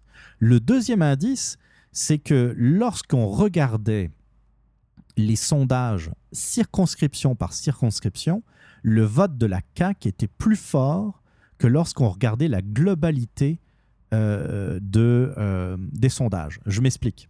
Il y a un sondage national, c'est-à-dire que tout le monde est appelé, quel que soit le, euh, quel que soit où tout le monde est contacté, mais quelle que soit la circonscription, on fait, on fait un melting pot de tout ça, on fait des calculs savants et puis pling, ça, sort des résultats. Et dans ces résultats-là, on voyait que la CAQ était au moins, au mieux, au coude à coude avec le PLQ. Par contre, quand on regardait euh, les sondages faits dans les circonscriptions, on voyait que le vote était beaucoup plus fort pour la CAQ. Donc, ce que je disais, dans le fond, je, je pense, j'étais pas certain, j'étais pas certain à 100%, et puis c'est ce que je vous aurais dit, de toute façon, même si je m'attendais à un vote majoritaire, c'était une supposition, c'était presque un feeling de ma part, c'était pas quelque chose de très très loin d'être scientifique. Mais je pense qu'on a sous-estimé le ras-le-bol du PLQ en région. C'est ça, il me semble, qui a fait la différence. On a sous-estimé également le fait que les péquistes allaient rester sur leur position et n'allaient pas voter pour le PQ. Et puis que le- le- l'électorat de Québec solidaire restait de toute façon très mobilisé. Mais l'effondrement du Parti libéral, on l'a vu venir de nulle part. Et puis, il faut le comprendre, c'est le pire résultat des libéraux depuis qu'ils existent. Tu c'est- comment tu peux prévoir ça? Peut-être imagine ça. euh, C'est sûr qu'on va remettre en question tes chiffres. On va dire tes sondages, ils sont pas bons. Jamais, jamais, jamais le- les libéraux feront aussi bas aux, aux élections. C'est- pas, pas concevable. Et pourtant, c'est ce qui s'est passé. Évidemment, as, maintenant, tu as, l'ouest de Montréal, tu as l'île de Montréal, et puis tu as le reste. Donc, c'est vraiment les régions, la région de Québec, qui ont fait toute la différence et qui, euh, dans le fond, quand on parlait de, du mystère Québec, eh bien, euh, comme ça a été dit avant moi d'ailleurs, euh, on peut vraiment parler aujourd'hui de mystère Montréal. Bon, est-ce qu'il faut s'inquiéter, comme je disais tantôt, est-ce qu'il faut s'inquiéter des 16% de Québec solidaire? Non. Je vous le dis tout de suite, non. faut pas s'inquiéter. Ils prendront pas le pouvoir demain matin. Je sais bien, vous allez me parler du NPD, qui a une- la vague orange et tout ça. Euh, oui, mais leur vague, ils l'ont eu, Québec solidaire. Ils l'ont eu. Ils vont peut-être encore progresser, ils devraient même encore progresser, mais en termes de pourcentage, je ne suis pas certain. Parce que euh, là, on va peut-être commencer à faire un travail d'éducation. Les médias, puis c'est très surprenant, certains médias ont commencé à le faire en parlant de, euh, des tendances marxistes de Québec solidaire. C'est- des vraies tendances en passant. hein. Et puis, euh, euh, l'opposition qui était très, voyons, qui était très, très prudente peut-être avec Québec solidaire, en se disant, ouais, Québec solidaire, ils, ils sont sympathiques, euh, en tout cas, ils paraissent sympathiques aux yeux de l'opinion publique, donc c'est toujours, toujours délicat de s'en prendre à quelqu'un de sympathique, parce que là, vous passez pour un grand méchant. C'est ce qui s'est passé avec Jean-François Lisée. Il avait raison lors du débat de demander à Manon Massé, dans le fond, c'est qui le chef à Québec solidaire? Il a raison. Son, grand problème à Jean-François Lisée, c'est que c'est arrivé au mauvais moment dans le débat. Vraiment au mauvais moment. Il aurait dû... euh, tu sais. La politique, c'est aussi une question de timing. Puis le timing de Jean-François Lisée, il a été très mauvais. On dit qu'il a fait une bonne campagne. Moi, je, euh, tempère beaucoup là-dessus. Il, a eu un très bon début de campagne. Le, le, le bus de, de- du Parti québécois barbouillé, c'est- une erreur monumentale. Euh, Peut-être que ça a fait plaisir à certains flyers du plateau Mont-Royal, mais, euh, mais en même temps, ça n'a même pas fait sortir le vote, hein, parce que c'est Qué- Québec solidaire qui est, qui est rentré comme une tonne de, de briques dans Mercier. Euh, L'ancienne circonscription d'Amir Kadir, en passant, celle d'une certaine Michel Blanc, qui est arrivée troisième. Troisième. C'était même pas proche. Je sais même plus combien. Quand j'ai vu le, nombre de voix, je, je suis parti à rire. Je suis, voyons donc. Puis là, c'est, euh, vous écoutez Michel Blanc, c'est quasiment euh, un complot contre elle hein, qu'il y a eu. En tout cas, ça, c'était la petite parenthèse. Mais le boss de, du PQ, c'est le, le barbouillage, c'est n'importe quoi. Mais bon, le, OK, la campagne de Jean-François Lisée était bien partie. Euh, pas de pression, c'est ça qui aide quand il n'y a pas de pression, quand, lorsque tu sais que tu pars de très bas. Bon. Euh, sauf que je pense que euh, dans la tête de Jean-François Lisée, il s'attendait à remonter dans les sondages. À, remonter plus, plus que, que, la réalité, que ce qui s'est passé dans le fond. Il s'attendait, tu sais, c'est quelque chose de commencer une campagne avec pas de pression, mais en ayant en arrière de la tête que ça va payer. Là, tu te lances dans la campagne, pas de pression, ouais, mais la campagne avance. Une campagne longue, 39 jours. Là, euh, jour 2, jour 3, ça monte pas. Bon, c'est correct, on va continuer. Puis là, les, les, les médias commencent à dire du bien de ta campagne. Les, commentateurs politiques dont je parlais en introduction, ceux qui ont dû trouver des sujets, ont, ont dû dire, comme tout le monde, que Jean-François Lisée menait une bonne campagne électorale. Donc, tu te dis, OK, c'est encourageant. C'est encourageant. Les commentateurs sont en arrière de toi, dans le fond. Ils disent que tu fais bien, puis il faut que tu continues. Tu continues, cinquième jour, euh, huitième jour, dixième jour. Et là, tu vois, ça stagne. Ça monte pas. Il n'y a pas de buzz. Il n'y a pas de buzz. Là, rendu à la moitié de la campagne, il, il commence à suer des gouttes. Là. Tu te dis, ouais, euh, c'est bien beau de faire une soi-disant bonne campagne, mais ça ne se traduit pas dans les sondages. Il n'y a pas de. Il n'y a pas de poussée de l'électorat péquiste. Le- L'électorat péquiste reste où ils sont. C'est-à-dire, soit ils votent CAC, soit certains votent Québec solidaire, puis j'imagine que d'autres euh, s'abstiennent. T'as toujours les purs et durs, là, ceux que, tu sais, les, indépendantistes qui, euh, il y aurait 100 référendums sur la souveraineté du Québec, ils voteraient 100 fois oui sans jamais sourciller, sans jamais se lasser. Ouais, mais ça, tu gagnes pas une élection avec ça. Rendu au 20e jour, 25e jour, tu commences à paniquer. Tu te dis, euh, OK, c'est bien beau de partir sans pression, mais là, euh, premier parti de Québec, du Québec, ben, en tout cas en nombre d'adhérents, c'est le premier parti, le plus important parti politique au Québec, le Parti québécois. Ils n'ont même pas eu 12 députés. Ils sont en arrière de Québec solidaire avec 9 députés. Jean-François Lisée qui voit ça, qui voit les sondages, ben, pas encore les résultats, il ne le savait pas encore à, ce moment-là. Dit, oh, il va falloir changer de stratégie. Et là, la bonne campagne qu'il avait commencé part sur une dérape totale. Une perte de contrôle. Et là, en plein débat, on parle de santé, puis là, il demande Ben non, Massé, euh, c'est qui votre chef? Non, parce que on veut le savoir, nous autres, qui sera le premier ministre en cas de victoire de Québec solidaire? De un, la victoire de Québec solidaire n'arrivera pas. Donc la question, elle est même pas hypothétique, elle est complètement utopique. Ça, c'est la première chose. La deuxième chose, quel mauvais timing. Je comprends qu'il voulait frapper peut-être un bon coup, un grand coup en début de débat, mais tu sors pas ça là. Ça a été catastrophique. Tout le monde a parlé de la dérape de Jean-François Lisée au débat.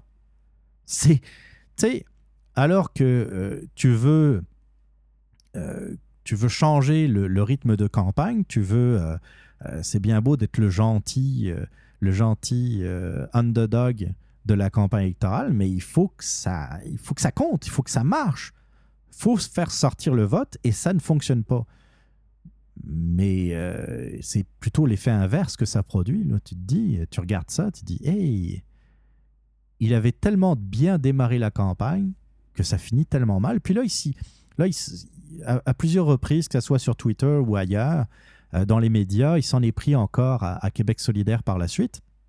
Et puis là, l'affaire qui est encore plus euh, ironique dans le cas de Jean-François Lisée, c'est que Jean-François Lisée a été l'un des principaux artisans de la tentative de rapprochement avec Québec solidaire.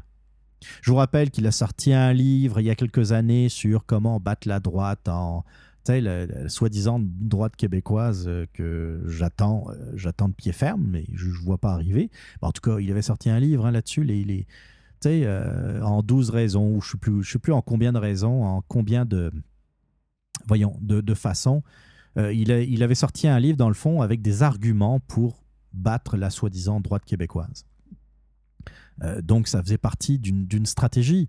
La gauchisation du, Parti québécois qui avait été, euh, euh, qui a toujours été une réalité, mais qui avait été très accentuée avec Bernard Landry, puis avec Pauline Marois, et qui a été poursuivie avec PKP et Jean-François Lisée qui étaient dans les parages. Et Jean-François Lisée, PKP ont été ceux qui voulaient absolument l'union des forces euh, ben, progressistes, des forces indépendantistes, mais des forces progressistes, Québec solidaire plus le Parti québécois. Puis effectivement, ils ont, été bloqués par l'establishment euh, euh, de Québec solidaire. Et oui, c'est ça, c'est le, ce qu'ils appellent le Politburo qui a bloqué l'alliance PQ-QS. Et je comprends que pour Jean-François Lisée, qui, qui avait beaucoup d'espoir avec ce rapprochement, c'est quelque chose qu'il a eu du mal à avaler. Euh, il, a, conservé un goût amer. Euh, est-ce que Manon Massé était là-dedans? C'est difficile à dire. Puis, je vais vous dire entre nous, je m'en sacre. Mais, euh, mais bon, pour Jean-François Lisée, il garde, il garde de cette expérience un goût amer. Donc là, c'est tout le côté, euh, toute l'acidité que Jean-François Lisée a gardée en lui, qui est ressortie tout croche lors de ce débat. Mais comme je disais, c'est ironique.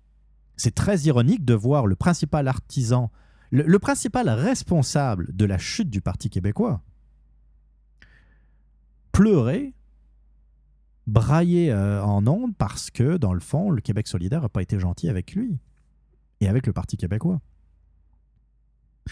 Je euh, pour, pour les, les, plus fidèles du radioblog, vous le savez, j'en ai déjà parlé, mais c'est quand même incompréhensible que le Parti québécois euh, a plutôt euh, choisi comme stratégie d'aller essayer de regagner les électeurs qui étaient partis à Québec solidaire, qui représentent même pas 10% des voix, alors que beaucoup beaucoup plus euh, d'électeurs du Parti québécois se, retrouvent à la CAQ, qui pesait entre 20, 25, 30% des, des, euh, des, intentions de vote selon les sondages et selon la période. c'est ça qui est, qui est bizarre. C'est ça qui est bizarre. Mettons, je sais plus euh, euh, comment j'avais illustré ce, euh, cette incompréhension, mais imaginez que vous êtes, un, vous êtes chef d'entreprise, puis vous voulez gagner des parts de marché. Vous allez vous diriger vers où? Vers euh, des petites parts de marché vous, vous pouvez faire uniquement que de petits gains, ou vous allez essayer de vous attaquer aux gros morceaux de la part de gâteau en vous disant Ok, j'aurai pas tout, mais j'aurai plus de chances d'aller chercher, de, faire des plus grands gains. Le Parti québécois a fait exactement l'inverse.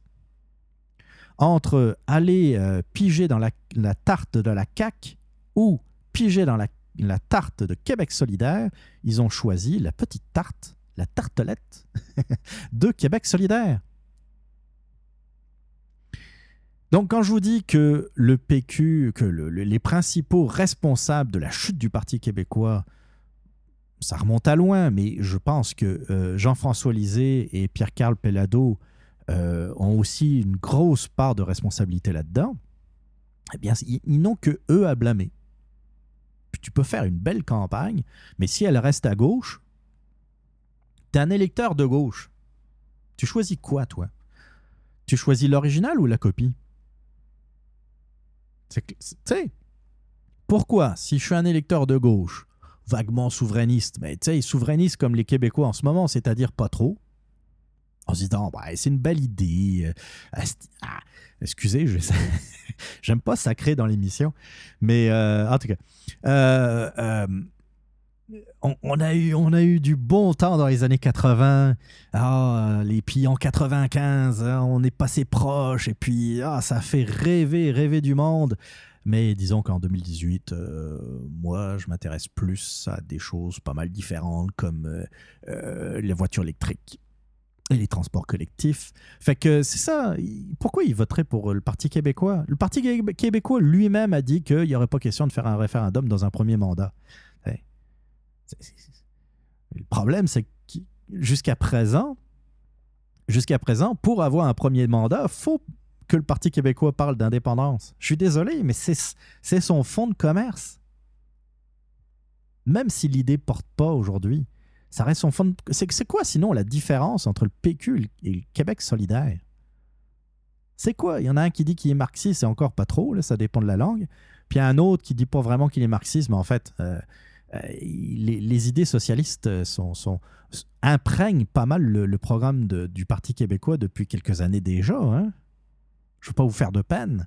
S'il y a des péquistes à l'écoute qui se disent pas de gauche, pas vous faire de peine, mais lisez les grandes lignes du, du- comment dire du programme du Parti québécois. Euh, il n'est pas question de baisser les impôts, il n'est pas question de, il est question de, faire payer les riches, les entreprises.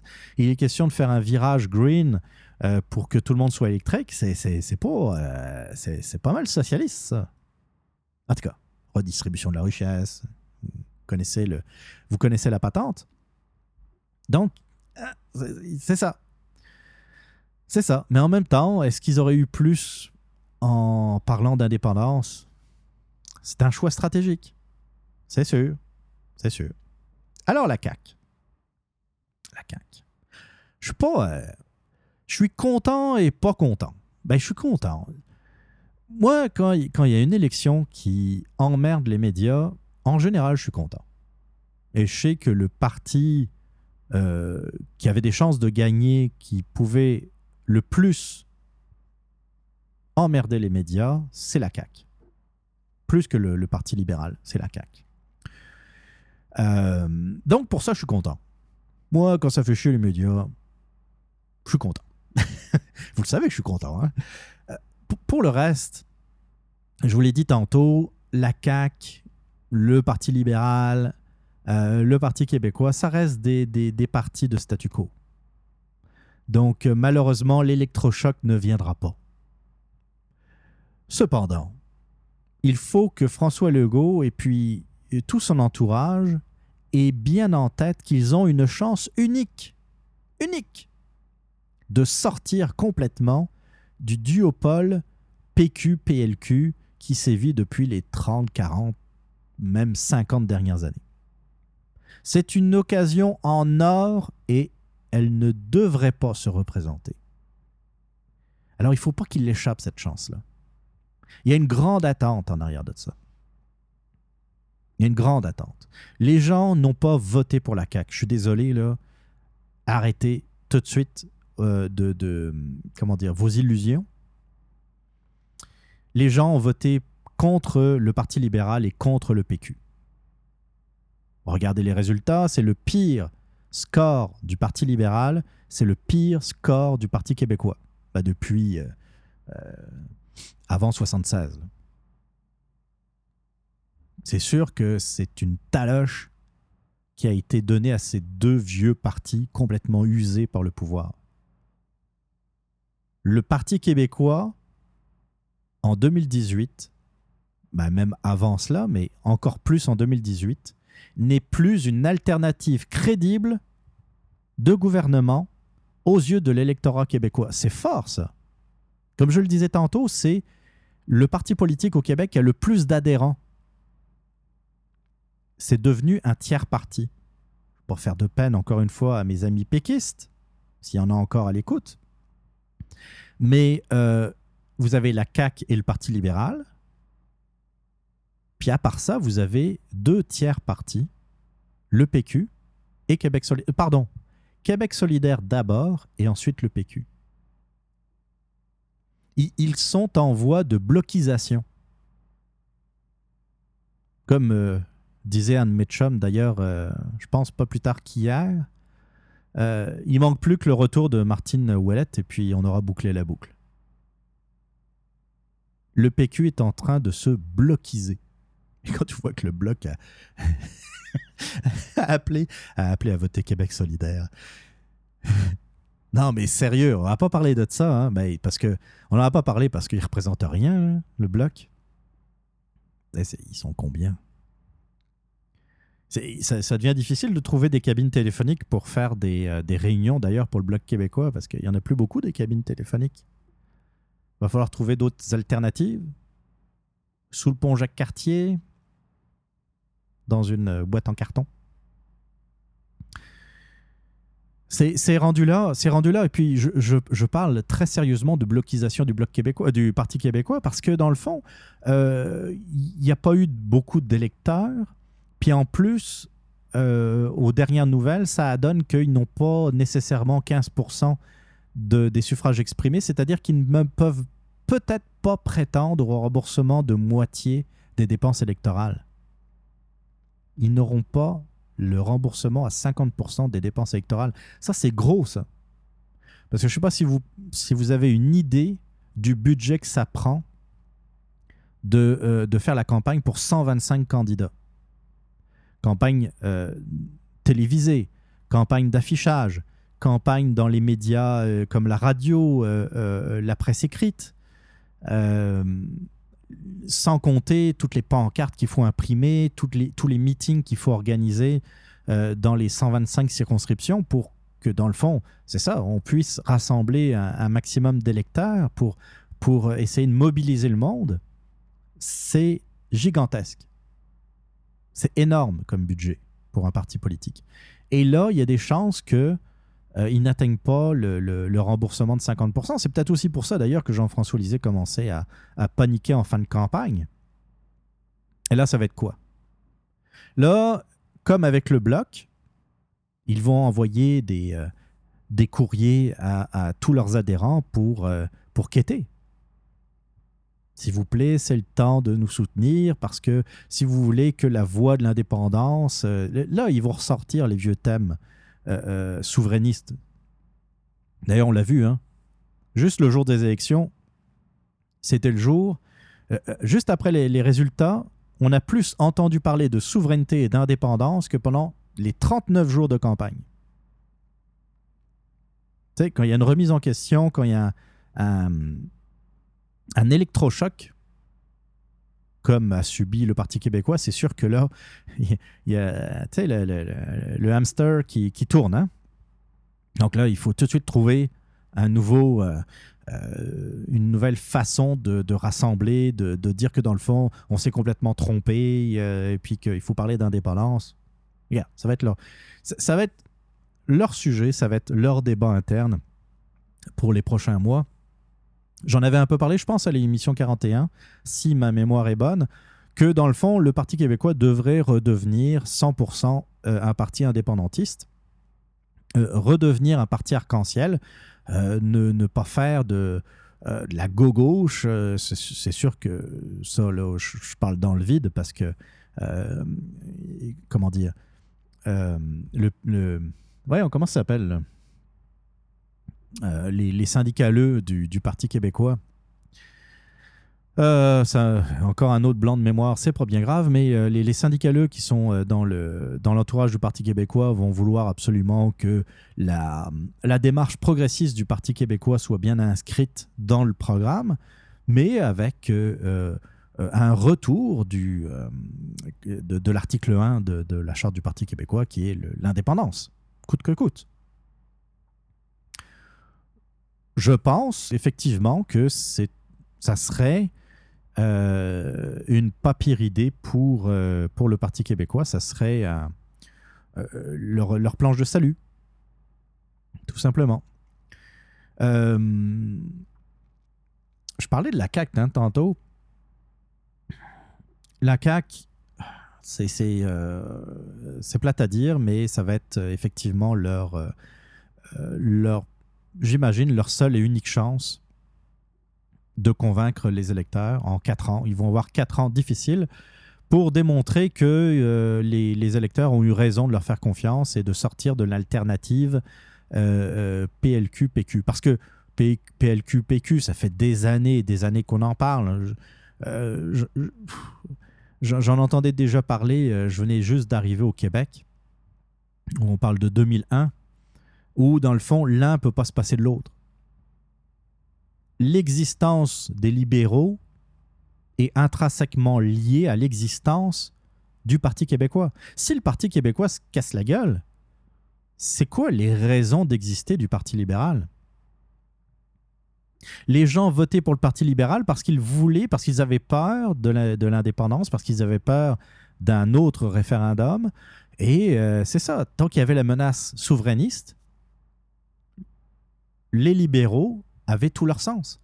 Mais maintenant que la menace souverainiste est en train de, se dissiper, pas de disparaître, pas complètement, mais en tout cas de se dissiper, c'est plus, plus le moment.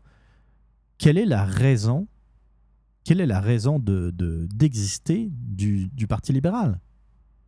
Et c'est pour ça que je pense, ben non, non, non, c'est pas ce que je pense, c'est ce que je souhaite. Ce que je souhaite, c'est que euh, dans 10, 15 ans, 20 ans, lorsqu'on va parler de la CAQ, on va parler d'un parti ou d'un gouvernement de transition. C'est la première étape. On vient de vivre quelque chose de, de pas pire historique le 1er octobre. Selon moi, c'est la première étape d'une redéfinition de la politique québécoise. Je suis toujours d'un naturel euh, optimiste, hein, vous allez voir. Euh, il faut passer par la CAQ. C'est pas qu'on tripe CAQ, c'est que c'est nécessaire de passer par cette étape-là pour avoir un paysage politique un peu plus normal. Pour briser une bonne fois pour toutes le- la dualité souverainiste-fédéraliste. Ça passe par un gouvernement de centre mou. Ou centriste, pour moi, c'est des centres mous. Des gens qui, euh, on le voit avec euh, euh, François Legault, un jour c'est dans une direction, le lendemain c'est une autre direction. C'est ça le centre. C'est ça. C'est la girouette.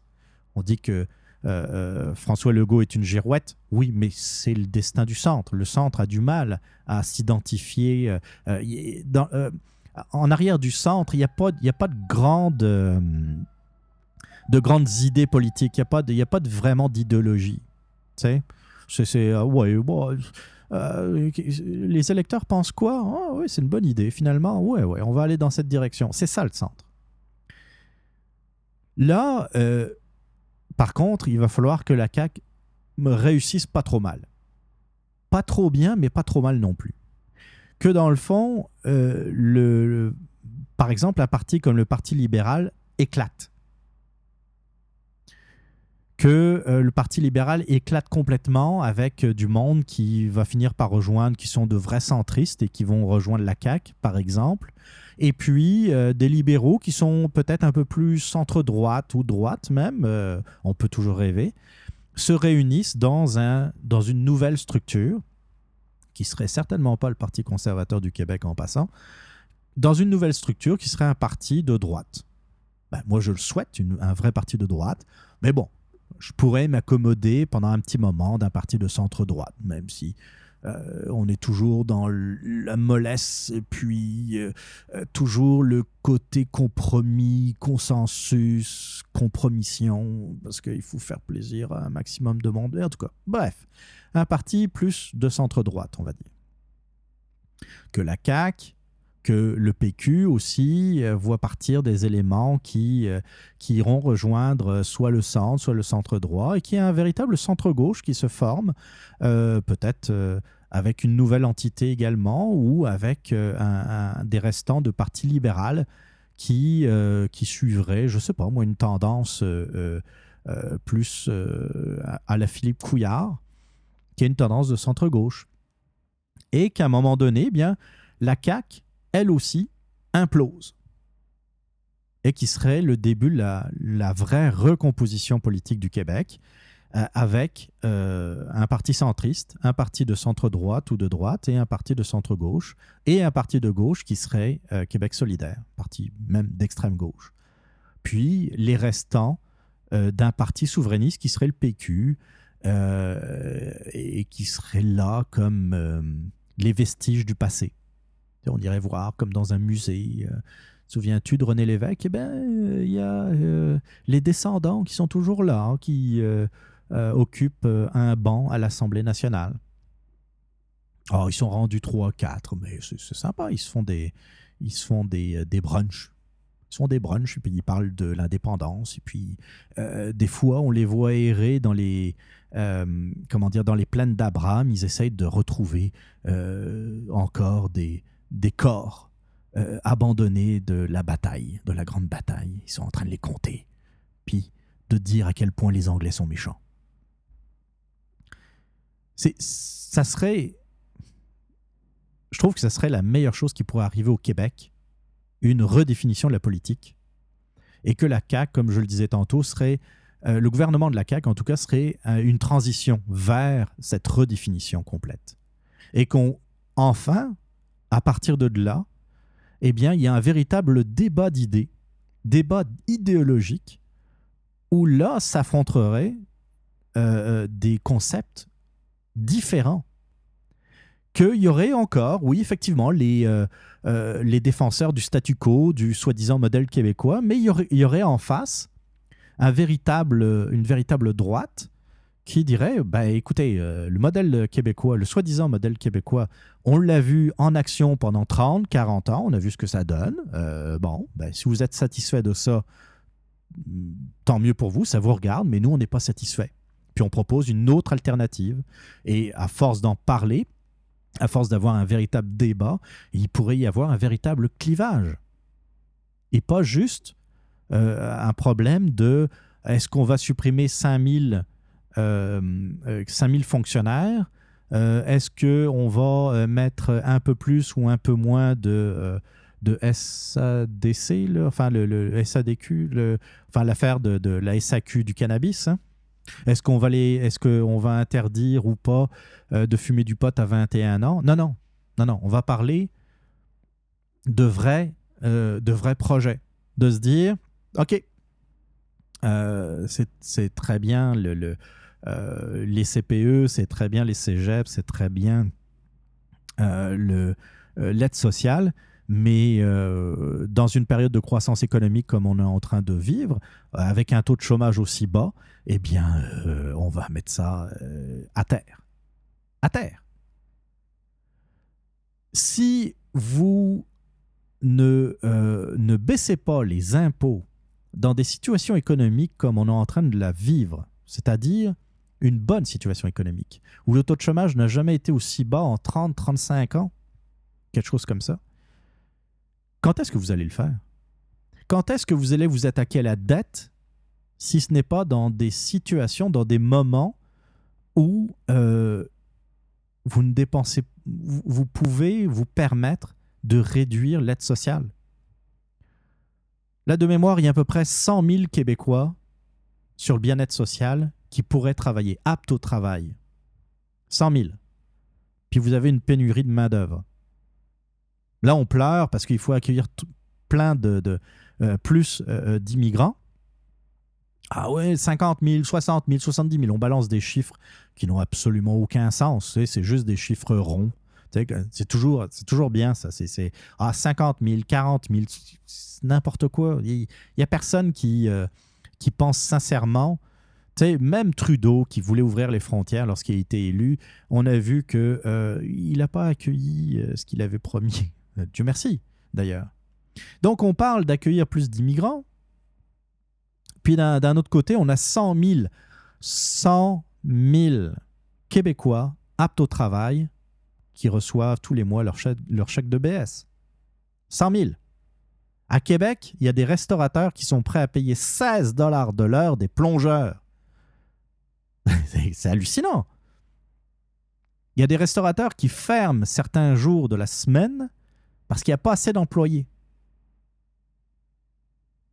Et comme par hasard, lorsqu'il y a euh, euh, des propositions d'emploi sous la table, au noir, ah, là, il y a plus de candidats. La raison est simple. On est trop taxé. Les gens font leurs calculs, ils sont pas idiots. Ils sont pas idiots. Si je travaille pas, si je déclare rien, je vais, euh, je vais avoir un, salaire qui va rentrer, euh, ben, euh, un chèque qui va rentrer tous les mois. Puis, je vais faire deux, trois jobs pas déclarés, et puis la vie est belle. On leur propose une, job, une vraie job, même à, à 14 dollars de l'heure. Là, ils font leur calcul. Ouais, mais là, avec les taxes, les impôts que je vais devoir payer, c'est non. J'en aurai encore moins dans les poches. Pourquoi je ferais ça? Pourquoi ils feraient ça? Le système, le soi-disant modèle québécois, incite les gens à rien foutre. Bah, les gens, pas tout le monde, mais les 100 000 dont je parle, aptes au travail, euh, c'est s'ils ne trouvent pas de travail là, aujourd'hui, alors qu'on est dans une situation de quasi plein emploi, quand est-ce qu'ils vont trouver une job? S'ils ne font pas l'effort d'aller chercher une job, c'est parce qu'il y a d'autres raisons.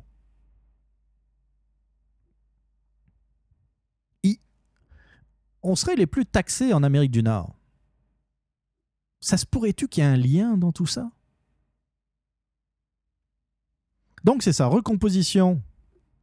Ah, d'ailleurs, oui, je parlais d'immigration. Euh, petite parenthèse, parce que ça m'a fait tellement. euh, euh, bah, rire, oui, j'étais pas en colère, mais euh, bon, euh, petite parenthèse, François Legault, pendant les élections, lui pose des questions euh, sur l'immigration. Euh, mon point de vue, mon point de vue. Puis c'est marrant, hein, quelque chose me dit que je connais deux, trois affaires là-dedans. Qu'un candidat premier ministre, parce qu'à l'époque, il était encore, il n'était pas encore premier ministre, il était candidat à devenir premier ministre, ne sache pas exactement tout le processus d'immigration, je comprends tout à fait. Je comprends tout à fait. Moi, quand j'ai commencé à, à m'intéresser à l'immigration au Québec, au Canada, euh, j'ai dû en acheter des guides, des livres, des revues, me renseigner pour savoir c'était quoi le processus. Puis c'est pas évident. Pour quelqu'un qui s'y intéresse, puis pour qui euh, c'est son objectif final, c'est pas évident. Puis je sais que euh, entre 2001 et puis 2018, ça a encore changé, là.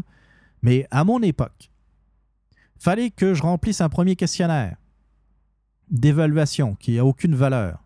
Mais ça, c'était pas obligatoire si ma mémoire est bonne. Après, il faut que je fasse une demande de DSQ, euh, déclaration ou demande, demande de euh, certificat de sélection du Québec. Là, à partir de là, si j'ai les points, c'est correct. Euh, si je n'ai pas les points, il y a peut-être, il me semble qu'il y avait une marge euh, de, euh, qui était consacrée à, comment dire, une, qui, pouvait être rattrapée dans un entretien. Moi, j'ai eu un entretien, mais c'est pas parce que j'avais pas assez de points, c'est parce que c'était c'était c'était pas clair. hein. Mon, expérience professionnelle était un peu difficile à, expliquer. Et donc, bon, j'ai eu une entrevue, ça s'était super bien passé, ça avait duré une demi-heure. C'était au siège de la délégation générale du, Québec à Paris. Et puis, j'étais sorti. euh, bon, Euh, là, tu payes. Je pense que c'est au moment de faire la, la DSQ, d'ailleurs, tu payes. Je me, il me semble que c'était un 400 piastres ou quelque chose de même. Euh, ensuite, une fois que tu es sélectionné par le Québec, tu pas fini. Là. Là, il faut que tu ailles au fédéral. Il faut que tu retires euh, un dossier du fédéral pour la demande de visa. Euh, là, tu joins le CSQ, donc euh, la sélection Québec, parce que c'est le Québec qui sélectionne ses immigrants. Puis là, tu dois passer une visite médicale, mais pas avec n'importe quel médecin. Il faut que ça soit un médecin agréé par l'ambassade du Canada. Donc là, tu débourses parce que tu dois aller voir le médecin, euh, comment dire, autorisé par l'ambassade, mais tu dois également faire passer des radios, des radiographies, que tu dois payer également de ta poche. Ensuite, examen médical. Puis, il faut que tu démontres que tu n'as pas d'antécédent judiciaire, ce qui est tout à fait normal. Et euh, bon, ben là, il faut euh, faire une demande. Et puis, l'administration française, croyez-moi, euh, si vous plaignez l'administration québécoise, essayez l'administration française, vous allez voir. C'est pas mal non plus. Et donc, vous avez ce qu'on appelle le- l'extrait de casier judiciaire qui met que vous n'avez pas été emprisonné pour un crime. Et vous envoyez tout ça avec un autre chèque pour le fédéral. Puis là, vous attendez le fameux IMM 1000, qui est le visa de résident permanent euh, que vous allez pouvoir euh, euh, rendre valide à partir du moment où vous posez le pied au Canada. Donc, vous voyez, je vous ai expliqué de mémoire, c'est une procédure qui, je pense, de, nos jours, peut durer un an, un an et demi et parfois un peu plus longtemps. Donc, c'est pas rien, là. C'est c'est quelque chose qui est long, c'est quelque chose qui est, euh, qui est ardu, c'est des documents à remplir, des documents administratifs, c'est euh, des certificats à aller chercher, des certificats de, de, euh, diplôme, euh, les, certificats comme quoi vous avez, vous avez travaillé, parce que de mon temps, il fallait, il fallait prouver, démontrer au moins six mois d'expérience professionnelle. Donc, il fallait des certificats des, des employeurs, etc. etc. Ça, je vous dis, là, moi, ça a duré cinq mois. J'ai été très, très, très, très chanceux. Mais je sais que euh, la règle, c'est euh, un an, un an et demi et plus. Donc, qu'un candidat Premier ministre ne sache pas tout ça, je comprends tout à fait.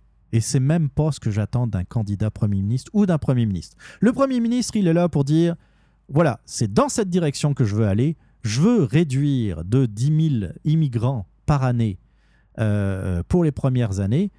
C'est ça, c'est là où je veux, y aller. Je sais pas pourquoi François Legault est tombé dans le piège qui a été tendu par les médias de commencer à se questionner.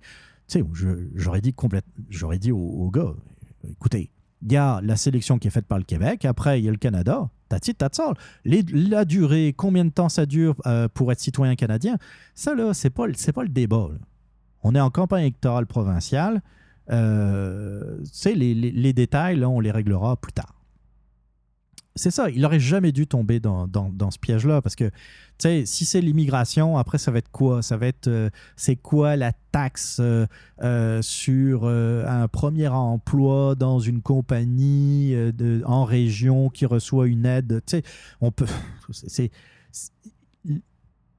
c'est- vous voyez la bureaucratie de la province, les, les articles de loi, tout ça, vous pouvez, pouvez piéger n'importe qui, même celui qui est. Tu sais, c'est sûr que c'est sûr qu'il s'est un peu enfargé, François Legault. Il aurait dû en connaître un peu plus, un peu plus. Surtout que c'était son sujet de campagne. Mais les détails, les détails, c'est pas son problème. Lui, il est premier ministre. Il donne la direction. Il donne le but. C'est l'objectif. Après, il y a des conseillers pour travailler sur, OK, euh, le boss, il veut arriver à tel objectif. On va voir quelle est la meilleure façon d'y arriver.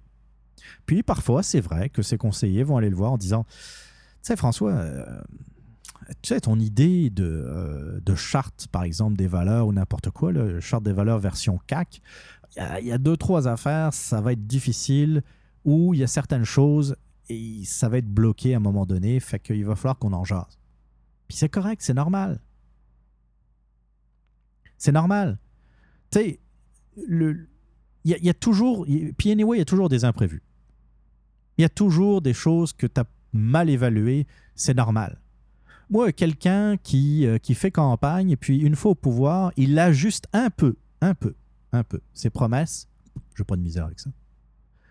Si, dans le fond, euh, ses promesses, il les suit et que ce sont des ajustements qu'il fait, j'ai aucun problème avec ça. C'est complètement différent, par exemple, si on parle des promesses de Québec solidaire qui sont complètement irréalistes. Là, c'est complètement différent. On parle de complètement autre chose. Mais je ne suis pas non plus en train de, de donner un chèque en blanc à la CAQ. hein. Je vous dis, le, le, euh, l'attente va être très grande, y compris de ma part. Ben, en fait, non, parce que je ne m'attends pas à grand-chose, malheureusement, de la CAQ. Je ne m'attends pas à grand-chose de François Legault. Euh, bon, les signes religieux, j'en parlerai dans une prochaine émission, parce que je ne sais pas. À deux heures d'émission, je ne vais pas commencer à parler de signes religieux. Ça serait complètement. Là, là, on est parti pour six heures d'émission, je vous le dis. Euh, mais euh, bon, on va voir. Il, y aura des ajustements. Il y aura des choses. C'est les juges commencent à, à dire que ça va pas être possible de, euh, de faire une, une loi pour interdire les signes religieux. Les enseignants, ben, en même temps, est-ce qu'on est surpris? Est-ce qu'on est surpris que des syndicats d'enseignants soient sortis en disant que ça n'a pas de bon sens d'interdire le port du voile, par exemple, aux enseignants? Hein? Moi, c'est l'inverse qui m'aurait surpris. Mais la- l'affaire, là, c'est qu'il va falloir qu'il se tienne droit dans ses bottes. François Legault. Quelque chose qu'il n'a pas l'habitude de faire. En, en disant, là, écoutez, euh, il y a 75 députés. Il y a 75 députés. C'est même pas un gouvernement minoritaire. Les Québécois ont voté majoritairement. Puis vous pourrez parler de. Ah oui, je voulais aussi parler du. euh, du changement de, de, système de scrutin. Ça, c'est une autre affaire. La proportionnelle. Si vous voulez que le Québec se transforme en Italie et en Grèce, la meilleure façon de, le faire, demandez la proportionnelle. La proportionnelle, c'est un gouvernement aux six mois. Ils ont déjà du mal à s'entendre alors qu'ils font partie du même parti politique. Regardez le PQ. Regardez le PLQ. Vous avez des différences. Dans le caucus, là, euh, même si ça paraît pas trop aux yeux des médias, mais dans le caucus, vous avez beaucoup de gens qui sont différents au Parti libéral. Ils ont déjà du mal à gouverner eux-mêmes leur propre parti. Là, vous voulez de la proportionnelle? C'est-à-dire que dans le fond, vous allez forcer des partis politiques qui ne s'entendent pas à faire des coalitions. À la moindre qu'est-ce, que- qu'est-ce qui risque de se passer, comme en Italie? C'est-à-dire que vous allez avoir une coalition qui va durer 15 jours. Il y a un des deux partis qui va, claquer la porte en disant non, non, euh, moi je veux pas de, ce projet de loi, donc je quitte la majorité. Ah, bon, ben, on, va on va devoir déclencher des élections. On repart en élection. On n'a toujours pas de majorité. Donc, on force une autre coalition. Là, euh, il y a euh, un parti qui arrive avec une proposition de loi. L'autre, euh, qui fait partie de la coalition, n'est pas d'accord. Il dit Ouais, il faut faire des aménagements. Il euh, euh, c'est trop, euh, c'est trop rude comme, euh, comme loi. Vous voulez baisser trop rapidement les impôts, par exemple. Euh, donc, on veut, euh, on veut pas que ça aille aussi loin. Et au final, soit vous avez un, des deux partis qui claque la porte et qui, euh, euh, euh, comment dire, provoque des élections, soit vous avez des lois sans saveur, sans odeur, sans couleur, comme, comme disait un peu Gilles Proux, qui sortent du, du Conseil des ministres et qui ne changent absolument rien. Dans le fond, c'est ça devient un gouvernement de concession d'éternelles concessions. Imaginez par exemple, je dis n'importe quoi, la CAQ et le PQ qui, euh, à la suite d'un scrutin à la proportionnelle, sont obligés de, s'allier pour former un gouvernement. Euh, là, vous avez François Legault qui veut euh, qui veut, comment dire, se séparer de 5000 fonctionnaires, par exemple. Et là, vous avez Jean-François Lisée qui dit non, non, non, lui, il pense à son électorat. Hein, les, les fonds-fonds, les fonctionnaires sont, font partie de l'électorat du PQ. Euh, dit non, non, moi, je veux protéger. Et puis, de toute façon, il y a les syndicats en arrière du PQ, hein, vous le savez. Non, non, moi, il est hors de question qu'on supprime 5000 euh, 5000 euh, fonctionnaires. Donc, il y a des débats à l'intérieur du caucus euh, CAC-PQ. Et puis, au final, au mieux, ben, ça va finir. Bon, ben là, on a décidé de supprimer 500 euh, fonctionnaires, qui est dans le fond euh, ridicule, puis qui n'a- qui n'aura absolument euh, aucune influence sur les dépenses de l'État. C'est ça qui risque de se passer. Donc, pensez-y bien avant de réclamer la proportionnelle. Pensez-y bien. Parce que euh, il y a des pays qui ont la proportionnelle. Il y a des exemples, cherchez-les. Je vais vous en donner. Italie, Grèce, euh, par exemple. Et euh, ce sont des pays qui sont souvent euh, dans des situations de blocage politique, de blocage in- in- institutionnel. Puis je ne veux pas revenir sur le cas de la Grèce, hein, qui s'en est très très bien sorti économiquement, note ces dernières années. Donc, c'est, à force de souhaiter de quoi, on finit par le voir arriver. hein. Faites attention avec la proportionnelle. C'est, un jeu dangereux. Puis, euh, euh, je voyais déjà les premiers graphiques sortir des instituts de sondage. Alors, vous aviez trois belles tartes, part de tartes PQ, CAC et PLQ. Euh, puis, il y a, une chose qui saute aux yeux, c'est que trois partis comme ça, c'est c'est juste ingouvernable. On s'en sortira jamais. Donc voilà, je pense que j'ai fait le tour. J'ai sans doute oublié d'autres affaires, mais c'est pas bien grave. Euh, j'ai un peu parlé d'immigration. C'était un piège dans lequel François Legault est tombé et il aurait pu, euh, il aurait pu ne pas s'en sortir. Mais je pense que les, les gens en région euh, avaient déjà leur idée de fait. Fait que ça, ça, finalement, ça a eu beaucoup moins d'impact que ce que nous ont annoncé les médias et les, sondages. Donc euh, voilà. Et puis, comme, comme toujours, comme toujours, des Jean-Marc Léger de ce monde, et puis les, les sondeurs commencent déjà à sortir des excuses, et puis à montrer qu'ils n'étaient pas si poches que ça. Hein, les sondages étaient, pas si poches que ça. Je pense que la grande cause, comme je l'ai dit tantôt, ça a été de sous-estimer le rejet du PLQ dans la région, mais aussi le, problème, c'est que il y, a, il y a- des gens qui, euh, euh, qui ne comptaient pas voter, mais qui sont des libéraux dans le cœur, et quand ils se sont fait appeler, bah, ils ont dit qu'ils allaient voter libéral. Mais ça, c'est c'est correct. Ils sont des libéraux d'habitude. Ils étaient juste tannés de couillards. Ils voulaient voir autre chose. Ils ne se sentaient pas menacés par le PQ. Donc, euh, ils se sont dit, oh, et puis je vais dire que je suis libéral, que je vais voter libéral. On ne sait jamais, peut-être que je pourrais changer d'avis d'ici le 1er octobre et aller quand même voter. Et finalement, ils sont restés chez eux. Euh, Il y a euh, le, gros problème aussi, c'est que dans les sondages, il y a la répartition des indécis. On prend les indécis, mettons euh, 12, 13, 14% d'indécis, et puis on le répartit selon des calculs savants qui sont, euh, comment dire, qui sont le propre de chaque institut de sondage. On les répartit selon les partis politiques, et là, les formules peuvent être parfois complètement erronées. Et euh, D'habitude, la répartition des indécis euh, favorise les, partis en place, les partis institutionnels, c'est-à-dire PLQ et PQ, généralement. C'est peut-être pas pour ça que le PLQ paraissait plus fort dans les sondages qu'il l'était en réalité. Euh, Il il y a beaucoup d'explications, mais ça, je, vous ai déjà un peu parlé des sondages, j'aurai peut-être l'occasion d'y revenir. C'est pas qu'ils ont. sou- C'est pas le problème qu'ils aient tort. C'est la façon dont il faut lire c'est la façon dont il faut prendre en sérieux les sondages qui est important. Mais ça, il y aura d'autres, campagnes électorales. Euh, J'aurai d'autres occasions d'en parler, je l'espère. Et puis, euh, puis voilà. Donc, euh, c'était tout pour euh, euh, la, la, la- la- la campagne électorale et en tout cas euh, mon opinion et euh, mes réflexions par rapport à, euh, aux résultats du 1er octobre. Le podcast with cheese. Do you want to know what it is. Wow, wow, wow, wow. C'est pas juste un autre jingle de promotion avec des sons tirés du film de la Matrice puis qu'on fait semblant d'être les sauveurs de la planète puis qui vont réveiller tout le monde juste avec une émission de radio, là, tu sais. What is it? C'est quoi le podcast with cheese? What is it? Anyways, y a pas de sport ici.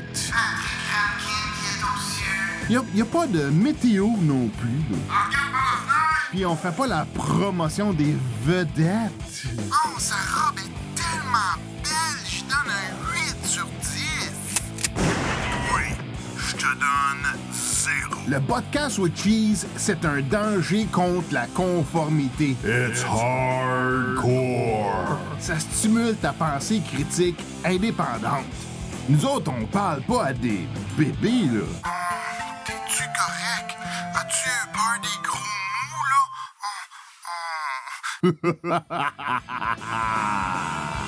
Ben aussi, on a des bonnes nouvelles. On dénonce la désinformation et on présente des bonnes choses qui se passent dans le monde.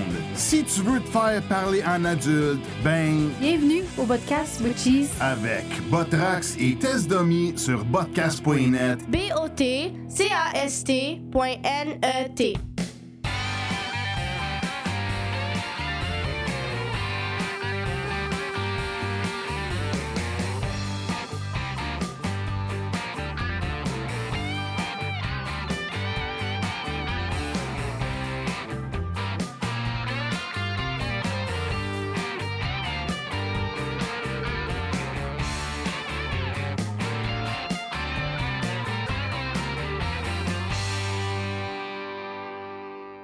C'est ainsi que se termine le 42e épisode du Radio Blog. 2h10, je n'en reviens pas.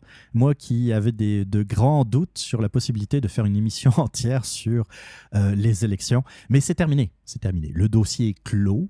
Je ne parlerai plus des élections. Je pense que j'ai fait le tour, même si j'ai oublié peut-être euh, de- des petites affaires. Je pense que j'ai parlé de l'essentiel. J'ai même parlé du scrutin à la proportionnelle. Euh, mais ça, ça, par contre, le scrutin à la proportionnelle, j'imagine qu'on va, euh, qu'on va y revenir. J'aurai l'occasion peut-être d'apporter un peu plus d'arguments.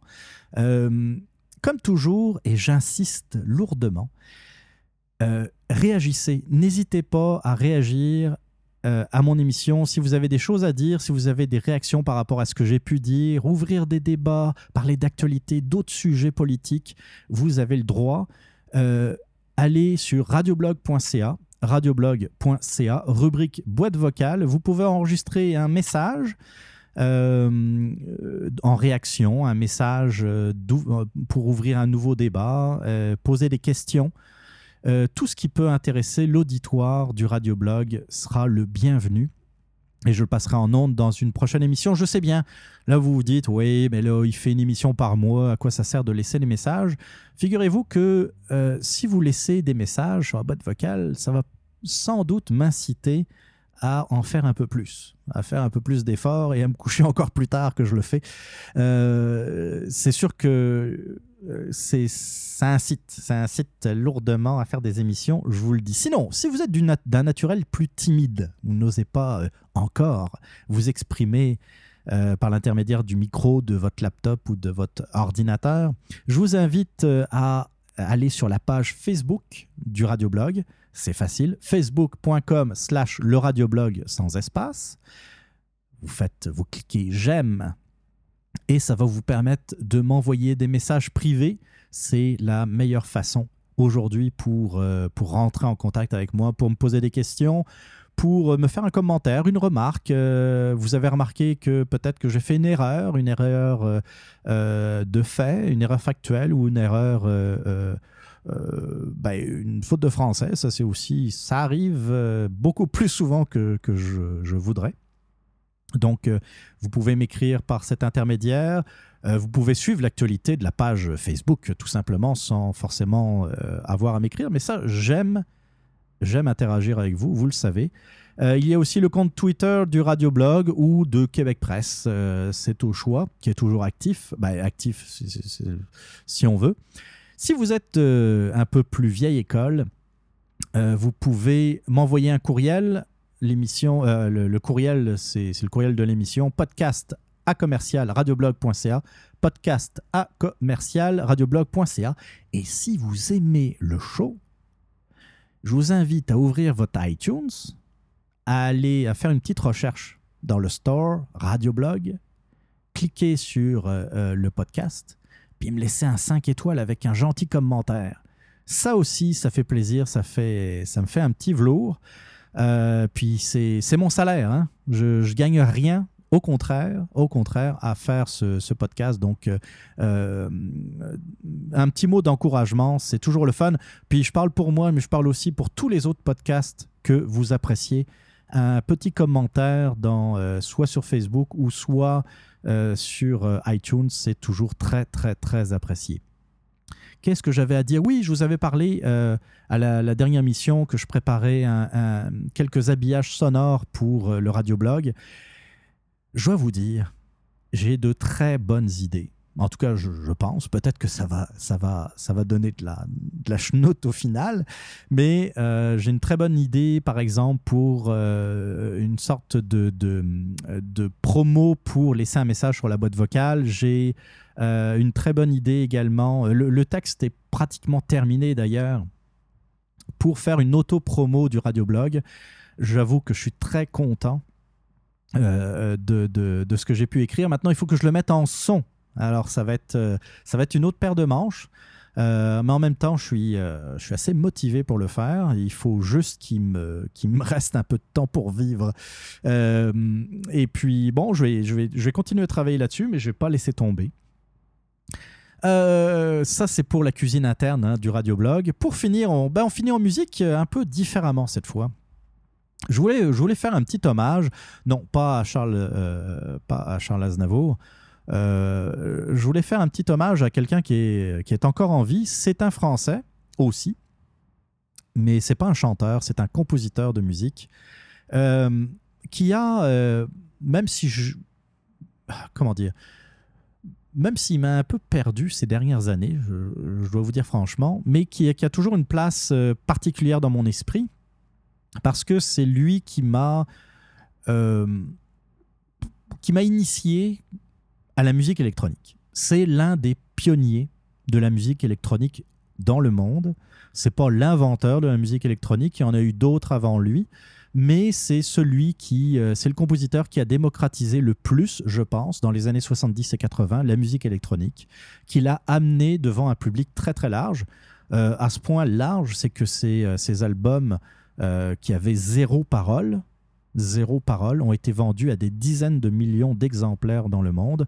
Il a fait des concerts aux quatre coins de la planète, euh, à Houston, au Texas, euh, à Moscou, à Pékin, à Paris, euh, au Caire. des, des- des concerts gigantesques avec des effets pyrotechniques, des lasers, qui ont rassemblé pour certains concerts euh, 2 millions, 2 millions 500 000 personnes.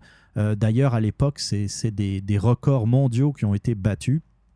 Euh, c'est un, c'est un grand compositeur, il faut le, faut le dire, et euh, certaines de ses musiques sont des véritables paysages sonores. Il a, il a parfois réussi à, à créer des atmosphères, des paysages sonores incomparables, d'une richesse inouïe à certains moments. Euh, quand vous écoutez ça, quand vous vous vous concentrez un peu sur la musique, vous voyez qu'il y a énormément de sons qui sont euh, euh, d'ailleurs souvent des créations, euh, des créations originales de, sons. Hein, c'est pas des, euh, euh, comment dire, bien des, à bien des, des- fois, c'est des sons qui ont été, euh, qui ont été créés de toutes pièces. Euh, je veux parler de Jean-Michel Jarre qui fête cette année son 50e anniversaire de carrière. Donc, je tenais euh, aujourd'hui dans le radioblog à souligner son anniversaire et euh, à passer une de ses musiques. Et c'est pas une musique qui est connue. Je veux pas vous passer Oxygène, je veux pas vous passer le, quatrième rendez-vous qui a été, euh, qui a été écouté, écouté et réécouté euh, dans les années 70 et 80. Je vais vous passer quelque chose de très original, mais qui illustre parfaitement ce que je viens d'expliquer, le paysage sonore, euh, la richesse sonore qu'il arrive à créer. Euh, c'est une musique qu'il a composée pour le festival de, euh, j'espère que je vais bien le prononcer, de Coachella. C'est un festival de, de musique alternative, de musique électronique, de musique rock et hip-hop euh, en Californie qui se passe tous les ans, je pense. Et donc, il a, il a fait un concert. il me semble c'était au printemps dernier. Et pour l'occasion, il a composé une musique qui s'appelle Conchella euh, Opening, très original comme titre. En même temps, c'est une musique électronique. hein, euh, c'est comme euh, voilà. On va écouter ça et puis on se donne rendez-vous donc une prochaine fois. En attendant, faites attention à vous. Bye bye.